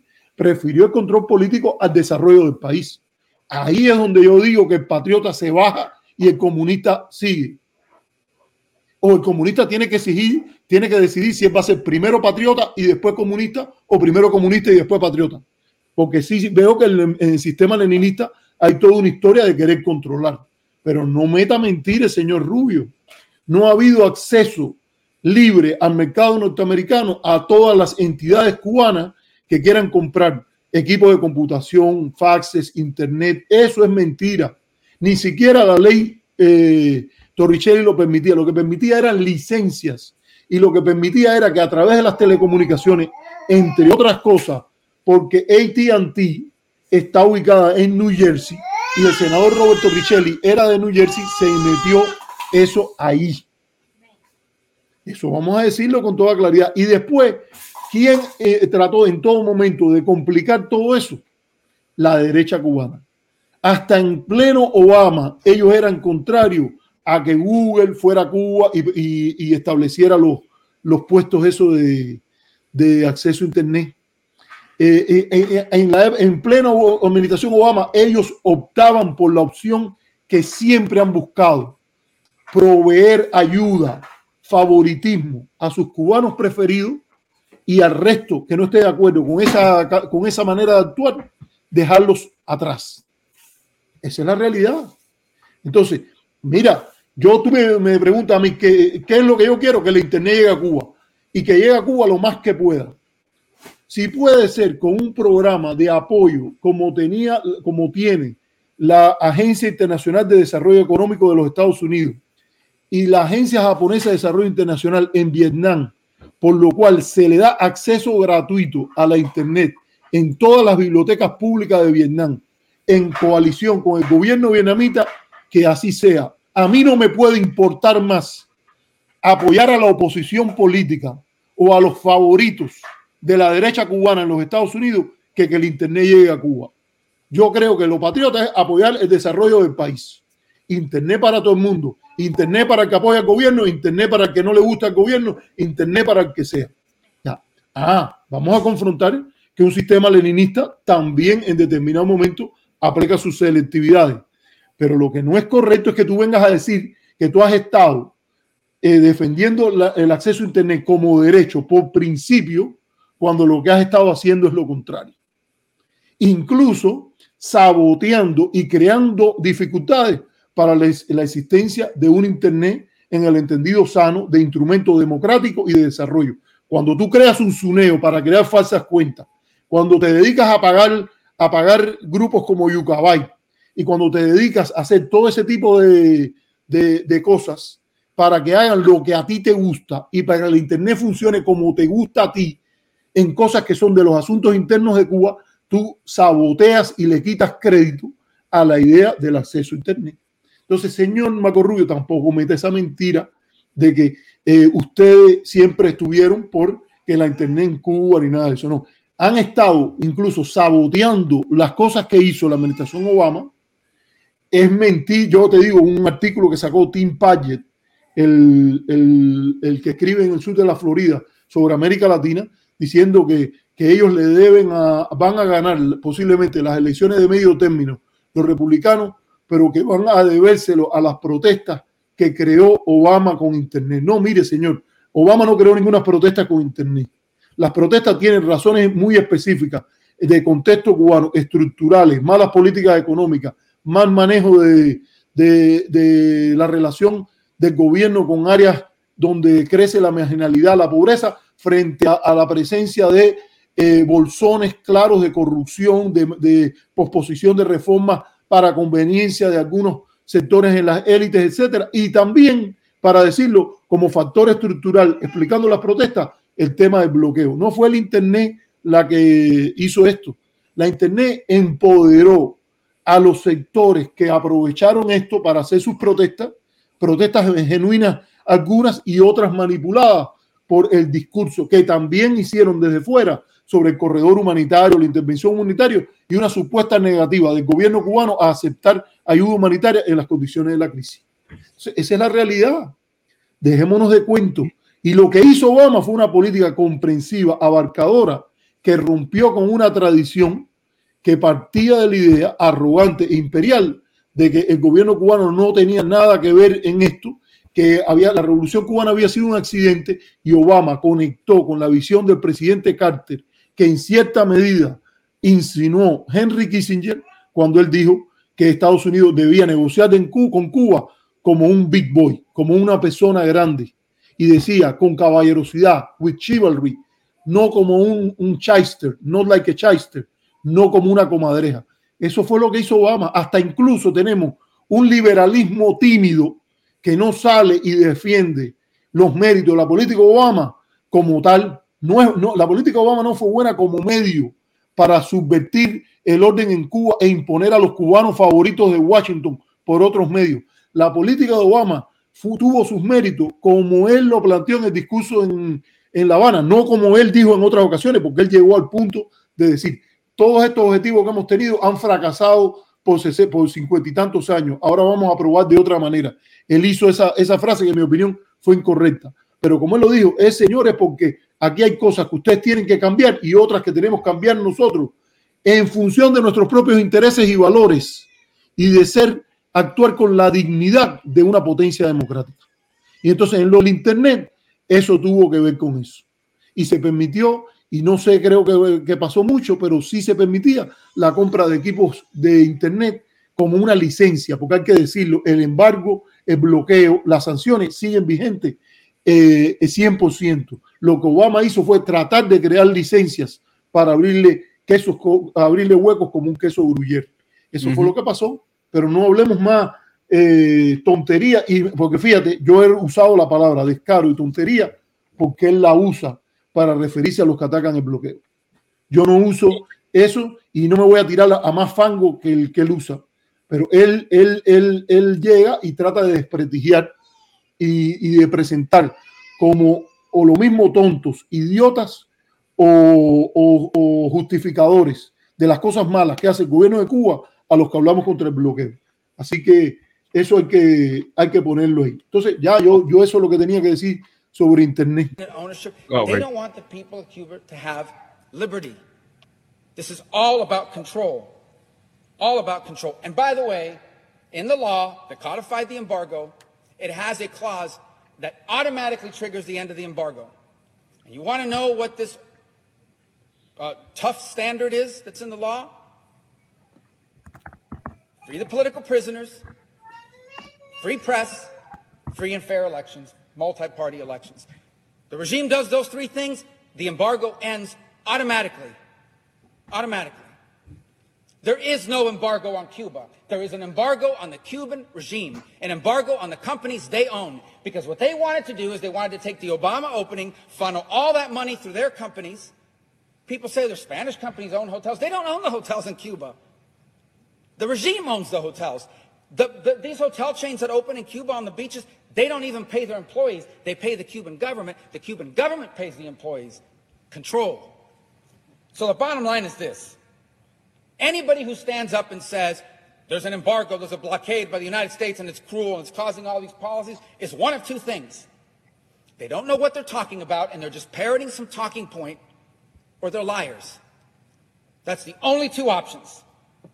This is not about an embargo. Podemos- not have their kids arrested and put in jail. Podemos parar ahí, podemos parar ahí. Yo- yo- to yo ya mejor lo dejamos que termine, que lo que quedan son unos their kids minutos. Sí, pero es que son dos partes, hay dos partes they ahí. grabbed 60 Sí. Mira, la primera parte de esta- estas cosas que él dice, vuelve de nuevo hasta, hasta meter mentira con la legislación norteamericana. La sección 205 y la sección 206 de la ley Helms-Burton tiene muchas más condiciones que esa de que los free, eh, liberar a los, a los prisioneros políticos. eh, fíjate que hasta, se- hasta él, hasta él se confunde, no, él dice, él dice el- elecciones libres y justas. Y después dice elecciones multipartidistas. O sea, son las tres cosas. Dice él, busca la sesión 105, 205 y la sesión 206 de la ley Helms. Y dice un tongonal de cosas más. Yo no te las voy a leer aquí todas, pero te Sí. voy a, a- a- poner, yo lo tengo aquí en una, en una página. Tiene que, por ejemplo, aceptar, a- tiene, tiene que haber un gobierno primero que sea considerado de transición. ¿Quién decide que el gobierno es de transición? El gobierno norteamericano, el Congreso norteamericano. O sea, no es que automáticamente, es una mentira de él. Segundo, entonces, ¿qué es lo que habría que hacer? Mira, habría que eh, legalizar para que fuera de transición. Te los voy a leer rapidito ahí, porque ahí, ahí son varios. Dice, eh, tiene que, que legalizar toda la actividad política, tiene que haber liberado a todos los eh, prisioneros políticos y permitir una entrada de, de investigación en las prisiones cuba- cubanas de organizaciones de derechos humanos internacionales apropiadas.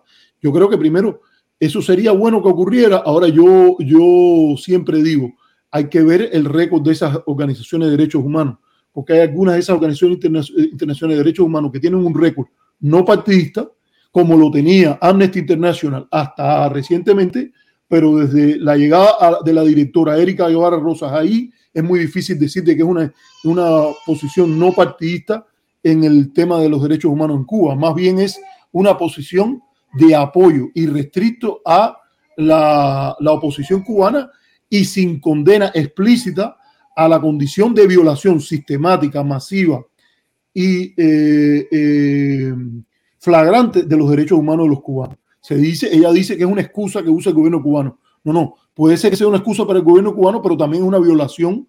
eh, hay el impulso moral de decir que es una violación sistemática, masiva y flagrante de los derechos humanos. Eso debe ser una decisión soberana del gobierno cubano y a quién invita y a quién no invita. No, no es una cuestión que debe decidir el gobierno norteamericano. Dice, eh, tiene que haber disuelto el Departamento de Seguridad del Estado del Ministerio del Interior. Tiene que haber disuelto los comités de defensa de la revolución y las brigadas de respuesta rápida. Tiene que ha- haber expresado su... Este es el, gobierno de transición. Tiene que haber expresado un compromiso a celebrar elecciones libres eh, y justas, eh, que deben ser hechas a los seis meses. O sea, ellos son los que... No puede, no puede exceder de 18 meses, no, no es seis meses, de 18 meses hasta a- a- de- del momento. Tiene que decir, las elecciones son dentro de 18 meses. Eh, si dice que son más, eso no es una decisión a tomar por, el, por Cuba. Eso lo decidieron eh, los, senadores norteamericanos eh, o los congresistas norteamericanos basado en qué criterio. Bueno, ¿por qué es 18 y no es 19 y no 17 o un año? Bueno, eso, la- los actores políticos cubanos tienen tanto que ver en esto como lo- los de la Convención Constituyente cubana cuando se pasó la enmienda Pla. Eh, y bueno, debe, ser con eh, múltiples partidos políticos, eh, sin limitación de ninguna de, ahí, y que con, con acceso a, en bases iguales a los medios de telecomunicaciones, etcétera. Bueno, aquí hay otros más para decirte. O sea, no son cuatro, tiene que haber, Nuevamente, se frizó. sí, O, no, eh, sí, que Esto- está frizado. pero me escuchan, ¿no? Ahora sí, ya, ya, ya está de vuelta ya. Bueno, bueno, es que hay una lista ahí que la pueden buscar, la sesión 205 y después, para que sea democrática, la 206. ¿Quién decide qué es de transición o qué es democrático? El gobierno de los Estados Unidos. Eh, eso, vaya, yo te digo que discuta que esto viene del- de la línea de la enmienda Platt, es muy difícil eh, decirlo. Y además es una mentira decir que hay esa, solo esas tres secuencias, esas tres condiciones y que se quitan automáticamente. Sí, Eh, hay que recalcar que son condiciones que violan la soberanía del, del pueblo cubano en toda la extensión de la palabra, Claro. vi- eh, violan la decisión y, y ma- y funcionan como un arma de, de presión a que hagan la voluntad del gobierno de los Estados Unidos, o sea, que son completamente extraterritoriales en todo sentido de la palabra y violatorias de, de la soberanía nacional, por eso no, no pueden ser tomadas en serio para nada por la condición platista también y históricamente eh, el, el platismo en Cuba no y, eh, tuvo consecuencias eh, eh, consecuencias Claro. eh, es que la intervención no es la intervención militar. Primero, los que están pidiendo intervención militar están locos. Eh, y, hay que recordarle lo que le dijo hasta el propio Teddy Roosevelt a Estrada. Usted cae sobre sus hombros. Y yo creo que a todos los que han pedido intervención y todos los que han aceptado la idea de la ley Helms-Burton para su financiamiento o como algo válido para Cuba, sobre ellos debe caer la misma vergüenza y los ojos con que los norteamericanos, yo, yo vivo aquí en este país, soy ciudadano norteamericano, yo sé la vergüenza con la que la clase política de este país mira a cualquiera que le pida que ellos lleguen e intervengan a resolverle sus problemas, porque primero eso acepta la premisa de que tú no eres capaz de resolver tus problemas y, que, y que tienes un defecto eh, eh, eh, hasta, hasta el elemento racial eh, que, que- que es tan importante en la historia de este país. ¿Quiénes eran los que justificaban esto de intervenir en Centroamérica y todo eso? Mira las, las caricaturas, por ejemplo, que tiene el libro de Lu Pérez, que se llama, eh, creo que era es un- eh, o, eh, o en On Becoming Cuba o, o Imaginando Cuba, algo así salen las caricaturas que, que él compiló de cómo se veía al cubano que era incapaz de autogobernarse. Esto es tradición platista a, a full. Entonces, eh, esto, la idea esta de, de que esa es la secuencia que nos van a imponer. Primero tú haces todo esto y yo después quito el bloqueo. No, mira, el bloqueo en su propio mérito es ilegal, es inmoral y fue impuesto no porque, porque en Cuba se violaron los derechos humanos, fue impuesto porque Cuba retó el tipo de dominio que los Estados Unidos tenían sobre Cuba. Así que hay otra secuencia que es correcta. Tú eliminas el bloqueo y después que se elimina el bloqueo, se exige la realización de los estándares de la Declaración Universal de Derechos Humanos en Cuba. Al contrario, a todos los que estamos luchando por el contra el fin del bloqueo, tenemos las credenciales democráticas y las credenciales eh, patrióticas para exigir que Cuba cambie también. Eso es así de sencillo. Así que la secuencia correcta, la apropiada, es tú quitas el bloqueo, porque tú no tienes mérito alguno al imponerlo, ni tienes derecho a decir que lo estás haciendo a nombre de derechos humanos, porque es una mentira. Y entonces a partir de ahí miramos una eh, secuencia diferente. La libertad de, de elegir, de hacer elecciones libres y competitivas bajo el bloqueo, es la libertad que tiene el esclavo que le dicen si tú quieres o no al amo cuando estás en el cepo. No, no. Tú me sacas del cepo primero. Tú me sacas del cepo y, me- y- y- y sueltas el látigo. Y entonces eh, empezamos a hablar y me empiezas a, a decir de que yo tengo la condición de igualdad contigo. Entonces, no, no, no va por esa secuencia el asunto, porque no sería ni, sería darle una ventaja a la derecha que no se merece. Sinceramente, la derecha cubana no ha actuado, no ha habido una oposición leal, patriótica, que haya hecho, como en países como en Irán, en Malasia, en, todo, en una serie de lugares donde lo primero que la gente dice es, eh, eh, primero, tú me tienes que respetar como comunidad política. Yo soy Cuba y como Cuba tú me tienes que respetar, porque ni los protectorados ni las colonias son democracia. Entonces, vamos a buscar la secuencia correcta. Me frisé, me frisé, me frisé ejemplo, o, o lo pude decir. Me frisé o lo pude decir. Sí, lo sé, se, se- se- sí se pudo decir. Eh, hay, hay comentarios como lo, lo de Carlos Ferrera, una persona que es arquitecto de profesión, que no sabe nada de historia y que ha leído, como muchos de nosotros, y cuestionando que uno hable de historia. Pero, pero bueno, vamos a seguir. eh, Todas las cosas de Eh, historia que tú has dicho han sido correctas. sí, es que también ¿Y está qué, ese- cosa de, ese- ¿Y qué cosa de la historia cubana que yo he dicho no es correcta? No hubo un medio siglo de humillación. No hubo una enmienda Platt que también el Congreso norteamericano se abrogó de decir cuándo Cuba podía ser independiente o no. ¿Qué condiciones tenía que tener? La ley Helms-Burton no reproduce ese patrón. Vamos a estar aquí. Se está bueno de, de, de, de cuentos. ¿Qué cosa de la historia? Que el, que el alcantarillado de Cienfuegos, los contratos para el alcantarillado de Cienfuegos no fueron discutidos y se convirtió en un problema de la intervención. Bueno, chicos, busca cualquier libro que, que te explique el, el, gobierno interventor de Magún para que te enteres que eso pasaba así. Vaya.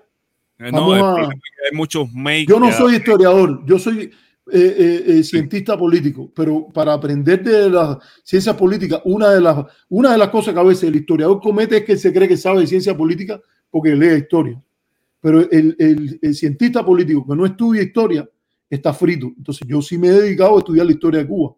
Hay posiblemente que yo tenga mis propias interpretaciones, pero de que lo que yo he dicho aquí es factual, no de interpretación, de que, de que se discutió el alcantarillado de Cienfuegos por los interventores, que la enmienda PLA condicionó la, la independencia de Cuba a que se eh, le impusieran condiciones, eso no lo niega nadie, y que la ley Helburton lo hace, y que los abogados del Departamento de Estado le escribieron a Warren Christopher y le dijeron que aquello era una, un, una metedura de pata por lo que representaba violación de la soberanía de Cuba y la soberanía de terceros países, particularmente los aliados de los Estados Unidos.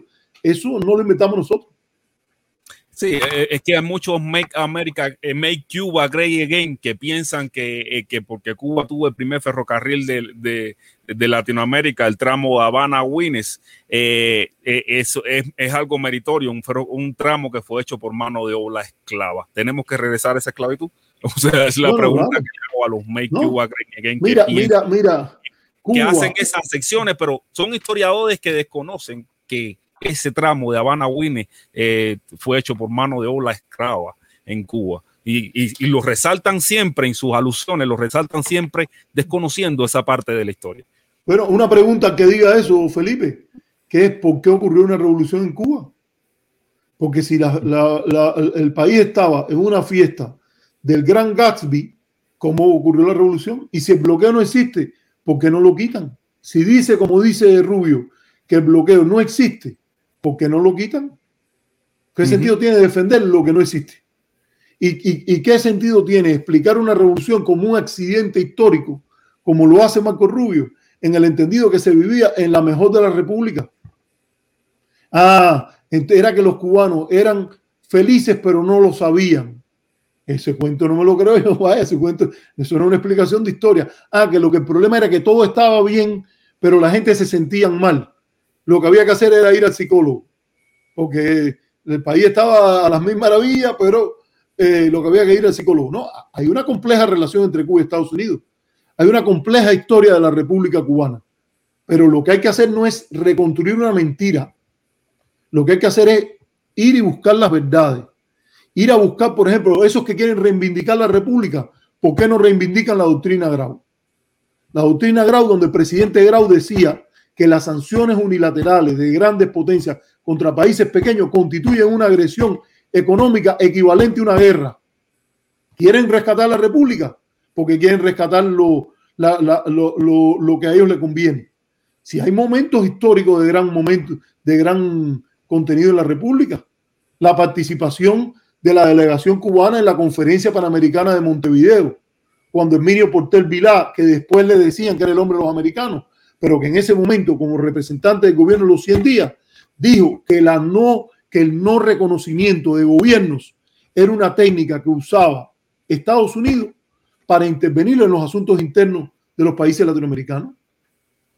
Esos son momentos gloriosos en la relación entre Cuba ¿Por qué nos rescatan cuando Cosme de la Torriente, que fue presidente de la Asamblea General de las Naciones, de la Liga de las Naciones, él dijo, que Cuba debía estar en la Liga de las Naciones porque Cuba necesitaba una relación diversa con el mundo. Porque aunque Estados Unidos era un gran amigo de Cuba, podía ocurrir que un partido agresivo que quisiera apoderarse de Cuba sea, eh, eh, llegara al poder en Washington. Y que en ese momento convenía que Cuba tuviese una relación activa y lo más gruesa posible con otros países como Europa, eh, eh, eh, Gran Bretaña, Alemania y todo eso, donde él mismo fue embajador. Ah, no quieren venirte a printarte una historia en la cual la república era una maravilla y hubo una continuidad de esa república en el exilio y hubo un accidente en Cuba. Un accidente que nunca pueden explicar. O sea, ni la revolución cubana fue un accidente, ni la república era una maravilla, y hay datos sustanciales que explican que aunque habían estándares eh, eh, admirables en el contexto latinoamericano, también había, incluso el sur europeo, habían 20.000 problemas ahí de esa república que no se explican con esa visión idílica. Y en lo que refiere a las relaciones internacionales, fue un medio siglo de humillación. Porque hasta el propio los embajadores norteamericanos decían que ellos eran la segunda figura más importante en Cuba y a veces la primera, como dijo el Smith. Que los cubanos no eran bobos, ah, seguro. Que, con enmienda plan montamos un sistema de educación pública en el cual dijimos que no le debíamos la independencia a los Estados Unidos, sino que se la debíamos a nuestros mambises, seguro que lo hicimos. Pero estábamos viviendo en un país intervenido y en un país donde se intervenían cosas como, como hoy hablamos, esta de, de la, del alcantarillado, de, creo que fue el acueducto o el alcantarillado de Cienfuegos, ahora no me acuerdo exactamente lo que fue, pero fue un problema, entre muchas cosas. Y a la isla de, la, de Pino hubo que luchar para que se la devolvieran a los cubanos. Y sí. la cuota azucarera fue una, un mecanismo a las cuales hasta los gobiernos auténticos y toda la gente patriótica que figuraba en el Partido Revolucionario Cubano Auténtico y en el Partido del Pueblo Cubano Ortodoxo buscó la manera de crear un sistema que diversificara la economía de Cuba, entre otras cosas. Así okay. que la revolución, que la revolución no, no ha cumplido muchas de esas metas, algunas por el bloqueo y otras por sus propios errores, a mí me parece que está claro. Y gente que puso primero la ideología comunista a la, a la, a la visión patriótica también lo es, pero no se pueden engañar. Así que la persona que está diciendo que no hemos hablado aquí con conocimiento de la historia, que diga en qué cosa específico no hemos usado eh, el, el, elemento factual de la historia. Uh, gracias, gracias por esa respuesta. Eh, vamos a terminar de ver que ya, ya lo que quedan un minutito, un segundito, es lo que queda. Uh -huh. Year old boys, they gave him a bat. They said, You're going halfway across the country to beat people up in the street. They didn't stand up against all those things because of an embargo or because they wanted remittances. They stood up because they wanted liberty. Libertad. That's what they wanted. That's what they're telling us. Why don't we listen to them? They told us what they want. They want libertad, they want liberty. And if there are any people on this earth that should understand that, it should be Americans. Ese es el, el, el speech de, de ahí termina el speech de Marco Rubio en el Senado. Eh, con algo que han intentado, eh, un criterio que han intentado imponer de que querían libertad. Eh, ahí ellos hacen una asociación. Yo hice una directa precisamente donde puse todas las manifestaciones, bueno, un grupo de, de, de, las manifestaciones pacíficas que se dieron durante el 11 de, de julio, el domingo 11 de julio, eh, las que fueron pacíficas, no, no, no mostré imágenes donde la, de las que fueron violentas porque eh, realmente no valía la pena, donde las personas, por ejemplo, la de San Antonio, que fue la que inició, puse también la de La Habana, la, la de Camagüey y la de, y, y la de Holguín, y realmente el, eh, la conclusión a la que se puede llegar después de haberla examinado ahí, lo hice en, en una directa, fue que es real, eh, lo que más se, se, dijo, lo que más se, eh, la expresión que más se, que se, que más, que más se dijo en, durante las manifestaciones fue la de patria y vida fue la expresión que más se dijo durante, las, durante esas manifestaciones. No fue precisamente libertad ni y otra, la que le prosigue fue no tenemos miedo. Fueron las dos consignas que más se dijeron durante los sucesos del 11 de julio en las manifestaciones pacíficas donde, donde las personas eh, eh, se expresaron eh, sin, sin, ninguna, sin ningún problema. Eh, fueron esas, patria de vida y no tenemos miedo. Fueron las dos expresiones que mayormente se escucharon en, en, todas, las, en, en todas las manifestaciones que hubieron en Cuba. Mira, Felipe, todo el que está diciendo eso, de que incluso se ponen emocionados y te hacen así, mira. Uh -huh. eh, que... tiene, es, es, con respecto a ese símbolo, a, a, este símbolo, también hay una connotación en el mundo anglo que me parece que desconocen, y es que este símbolo en anglo significa loser. Eh, o sea, cuando haces este símbolo le estás diciendo al otro loser, eh, perdedor. Sí, sí. sí, pero, pero mira, eh, ¿qué, qué, ¿qué, pasa aquí? Hay un, una falacia que cuando tú tomas clase de lógica te la, te la explican. Cualquier persona que tenga clases de, de filosofía, de lógica y todo eso, que es lo que se llama la falacia del falso dilema. Tú coges y formulas una proposición en la cual eh, creas una, una, idea que en inglés se llama either or, que quiere decir como la O en, en, el español, en la cual tú le dices que la gente tiene que escoger una cosa o la otra. Vamos a suponer que las personas que estaban manifestando ahí, todas querían libertad. ¿Qué quiere decir libertad? Primero, ya ahí hay que ponerse a discutir, porque hay una idea de libertad que hay que, que, ponerse a pensar en eso. ¿Libertad para qué? ¿Y dónde termina la libertad? Porque la libertad de uno termina donde empieza la libertad de otro. En, los propios Estados Unidos hubo un debate importante cuando Carter quiso crear el departamento o el, el buró en el Departamento de Estado dedicado a los derechos humanos, en el cual la derecha eh, incluido Jane Kirkpatrick, que fue embajadora de Estados Unidos en la ONU, profesora de Georgetown y eso. Y después Reagan lo hizo con Elliot Abrams, Jane Kirkpatrick y Elliot Abrams, ambos partidarios del bloqueo, por cierto, pero que ellos venían con la idea de que derechos humanos era un mal concepto, que Estados Unidos debería promover la libertad en el mundo. ¿Y qué es la libertad? Lo que nosotros digamos que es libertad. Y libertad, derechos civiles y políticos, no los derechos económicos, sociales y culturales. Bueno, lo que la comunidad de Estado acordó promover es los derechos humanos. No, ningún Estado tiene derecho a promover libertad en abstracto en otro. Tiene derecho a promover los derechos humanos tal y como están concebidos en el derecho internacional. Un paquete de derechos que incluyen libertades, pero también incluyen otros derechos que no son civiles y políticos. Esa es la primera cosa que quiero apuntar ahí. Pero vamos a asumir que todas las personas que estaban ahí estaban, querían libertad esa falacia de decir, querían libertad, no remesas, es una falacia, te diría, de falso dilema. Esto es lógica. Esto es esto que te estoy diciendo, que el hombre lo que está usando es falacia tras falacia tras falacia. Para eso tenía que ser que la gente dijera, libertad, libertad, no remesas, no remesas. ¿Tú escuchaste a alguien diciendo eso de no remesas? Eso nunca se dijo. Nunca libertad, libertad, no me quites el bloqueo, libertad, libertad, no me quites el bloqueo. ¿Alguien dijo eso? Yo no veo el video donde está eso. ¿Me entiendes?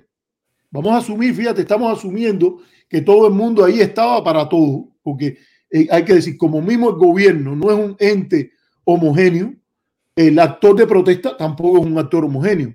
Y el propio Escalera ha dicho que habían eh, reclamos justos dentro de los que estaban ahí. Hay un contenido popular innegable en la protesta y que debe ser atendido por el gobierno y que debiera ser atendido por las consecuencias que tiene para la relación entre Cuba y Estados Unidos de un estallido social de mayor envergadura, porque este sí fue de mayor envergadura que el maleconazo, pero hay escenarios peores. Y Estados Unidos debería tener una política responsable pensando en el impacto de la pandemia, pensando en otras cosas como las que hemos discutido aquí, eh, cambio climático, emigración descontrolada, tráfico incontrolado de estupefacientes, en un estado fallido, que no lo es. Fíjate, Biden dijo que es un estado fallido. Si hubiera habido un estado fallido, eso es uno de los peores escenarios que Estados Unidos debería tener cuidado de que se le dé lo que ha estado buscando con el apoyo de estas personas dentro de la comunidad cubano-americana que no les ha importado para nada ni el interés nacional ni los valores de los Estados Unidos todo eso está ahí, eso hay que tomar en cuenta. Ahora, si alguien quiere convertirse en portavoz de las protestas, todo eso de que pedían libertad, no pedían remesa, es mentira. Es una falacia. Falacia se llama falacia de falso dilema. El que decía, pedían libertad, no que les quiten el embargo, falacia de falso dilema. Pedían libertad, no pedían medicina. Pero ¿cómo? Si querían un corredor humanitario y justificar una intervención humanitaria en Cuba porque el gobierno no dejaba entrar las medicinas según la campaña que montaron la semana anterior. No estaba sobre la base de ir y promover la libertad. Todo el argumento para el corredor humanitario era de que el gobierno no permitía el acceso a las medicinas ni a los alimentos. O ¿cómo venir ahora que, que la protesta fue por alimentos y por medicina? Hay incluso hasta una eh, eh, que, que, lo sacó una señora que se llama Sacha Tirador sacó un ejemplo de cómo María Elvira decía que, habían ido a la protesta por medicina y alimentos y después decía que esto no fue por libertad. Como que alguien la llamó y le dijo, oye, esto hay que cambiar el mensaje y esto está coordinado. Entonces, Exactamente. No, No, sí, no nos, no nos dormamos, no nos dormamos con los cuentos. Este discurso completo, y esto lo quiero decir así, lo que ha demostrado es que primero este hombre, el, eso que él dijo, que o es un ignorante o un idiota o una persona que, que responde al gobierno cubano, lo único que hay que quitarle es lo de que responda al gobierno cubano. Porque el gobierno cubano, yo creo que hubiera contratado a alguien un poco más, con un poco más de sofisticación. Eh, el, el- lo que es de tonto, eh, desinformado o idiota, para usar las propias palabras de él hacia los que le critican la existencia del bloqueo, es coger y andar divulgando este video diciendo que es la especie de Biblia para explicar lo que el bloqueo es para Cuba. Así es lo que yo creo. No sé si hay algo más que ir agregando. No, me parece, me, me parece que hemos abordado, hemos desmenuzado bien el- el- la intervención de Marco Rubio sobre eh, el- esto que el- sobre lo que dijo del embargo de- en el Senado y que era algo que teníamos pendiente, algo que, que habíamos acordado ya desde el momento que lo que, que sacó ese video, que muchas personas lo han usado como referente, porque sí consolida muchos sesgos de confirmaciones que tienen las personas que escuchan ese discurso y lo ven como algo favorable a su- al discurso hostil que tienen hacia Cuba y ahí justifican todo ese discurso hostil que se, pro- que se promulga, que se promueve desde todas las plataformas y los, y, medi- eh, y los medios de eh, y los medios como las televisoras también del sur de la Florida y también porque y también la, la- la, eh, los periódicos como el Nuevo Herald y esas cosas que se encargan de, de, de esparcir realmente este, este tipo de información que confirma sesgo, este tipo de desinformación o de manipulación, porque no podemos hablar como, como No, tal. y que- sesgo de confirmación. Mucho, vaya, yo te digo, todo el que ha, todo el que ha cogido ese, ese video y lo ha, lo ha compartido, y no lo estoy criticando, porque pues todas las personas tienen sesgo de confirmación y todos tenemos que hacer por aprender más.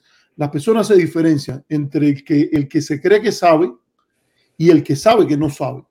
De todo tenemos que aprender. Nosotros sabemos que no sabemos muchas más cosas. Eso no cabe duda. Sabemos que podemos saber algunas cosas, pero sabemos que en general hay que tener la actitud de aprender.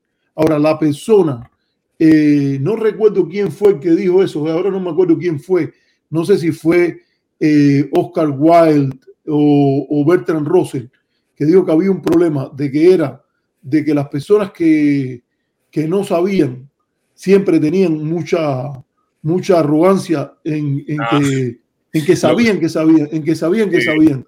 Pero sí, ese que no- se llama.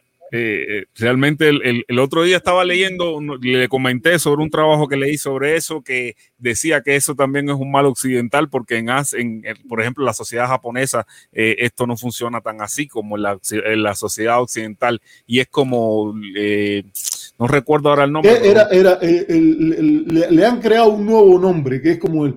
Es Bertrand Russell el que lo dijo, ahora me acordé. Por- porque lo leí en un libro, una biografía de Keynes, que está muy buena, que me estaba leyendo ahora recientemente de Zachary Carter. Y el, una de las personas que inspiró mucho a Keynes fue el filósofo Bertrand Russell. Y Bertrand Russell decía eso, que las personas que no saben muchas veces tienen la arrogancia y la certeza, tienen mucha certeza. Entonces, que el que sabe muchas veces tiene mucha ambigüedad para defender a veces. El que sabe que no sabe, el que sabe algo y sabe que no por todo eso, que no sabe, tiene más ambigüedad y menos certeza al defender sus ideas. Ahora, yo creo que todas las personas eh, que eso, y ojalá que, me, que, que reflexionen y rectifiquen, que cogieron este video de Marco Rubio y lo empezaron a darle circulación, eh, eh, viralidad, ah, yo creo que lo que le ha faltado es un análisis lógico, porque tiene falacias que son clásicas de la lógica, clásica de la lógica. Esta última, la, la, la falacia del falso dilema, es clásica, clásica. Entonces ellos han cogido y siguen diciéndole, ojalá que, que aprendan y rectifiquen. Y, y por cierto, Felipe, eh, algo que tampoco quería decirlo porque mencioné a María Elvira, eh, también hay que trabajar en la educación sobre asuntos de Cuba a aquellos que por ser cubano-americanos dicen que ellos saben más de Cuba que el resto de la gente. Hay una cantidad de norteamericanos que yo conozco que han ido a Cuba, que han estudiado a Cuba, cantidad de mexicanos, cantidad de otros países, de las cuales jamás saldría la frase esa de que escribieron un nuevo himno nacional. Eso que dijo Yotuel y, y, y, y creo que fue de Semer, o no, no sé si fue de Semer o uno de los de, no Uno quiero de los decir el otro, uno de los de gente de zona, de que habían escrito un nuevo himno nacional. Vaya, yo te digo, ahí se le va la Catalina completa. Porque, oye, Perucho Figueredo, lo que representó ese himno, vayamos prefiriendo quemarse completa antes de entregar una cuadra a los que venían a pisotear la independencia de Cuba, en un lugar donde se, sumi- se unían el, el negro recién liberado y el, y el, y el dueño de ingenio, de ingenio, que nunca debió haber sido dueño de ingenio para ese momento, porque Cuba es el uno de los últimos países en, en abolir la esclavitud, para hablar claro de esa élite política que le podemos reconocer sus méritos, pero también sus su defectos. En el mundo entero ya no había esclavitud ya ni en los Estados Unidos, para, para hablar claro eso. Pero ese momento se escribe esas notas y el que lo escribe cuando lo van a fusilar, lo único que murmura es morir por la patria es vivir. Y que ahora tú vengas y digas que hay un nuevo himno nacional. Es una falta de respeto, una frescura. Eh, los judíos decimos eso, chutzpah, que quiere decir algo así como arrogancia, ignorancia atrevida. Es como, como se podría decir lo que nosotros los judíos decimos chutzpah, un ignorante atrevido. Decir eso.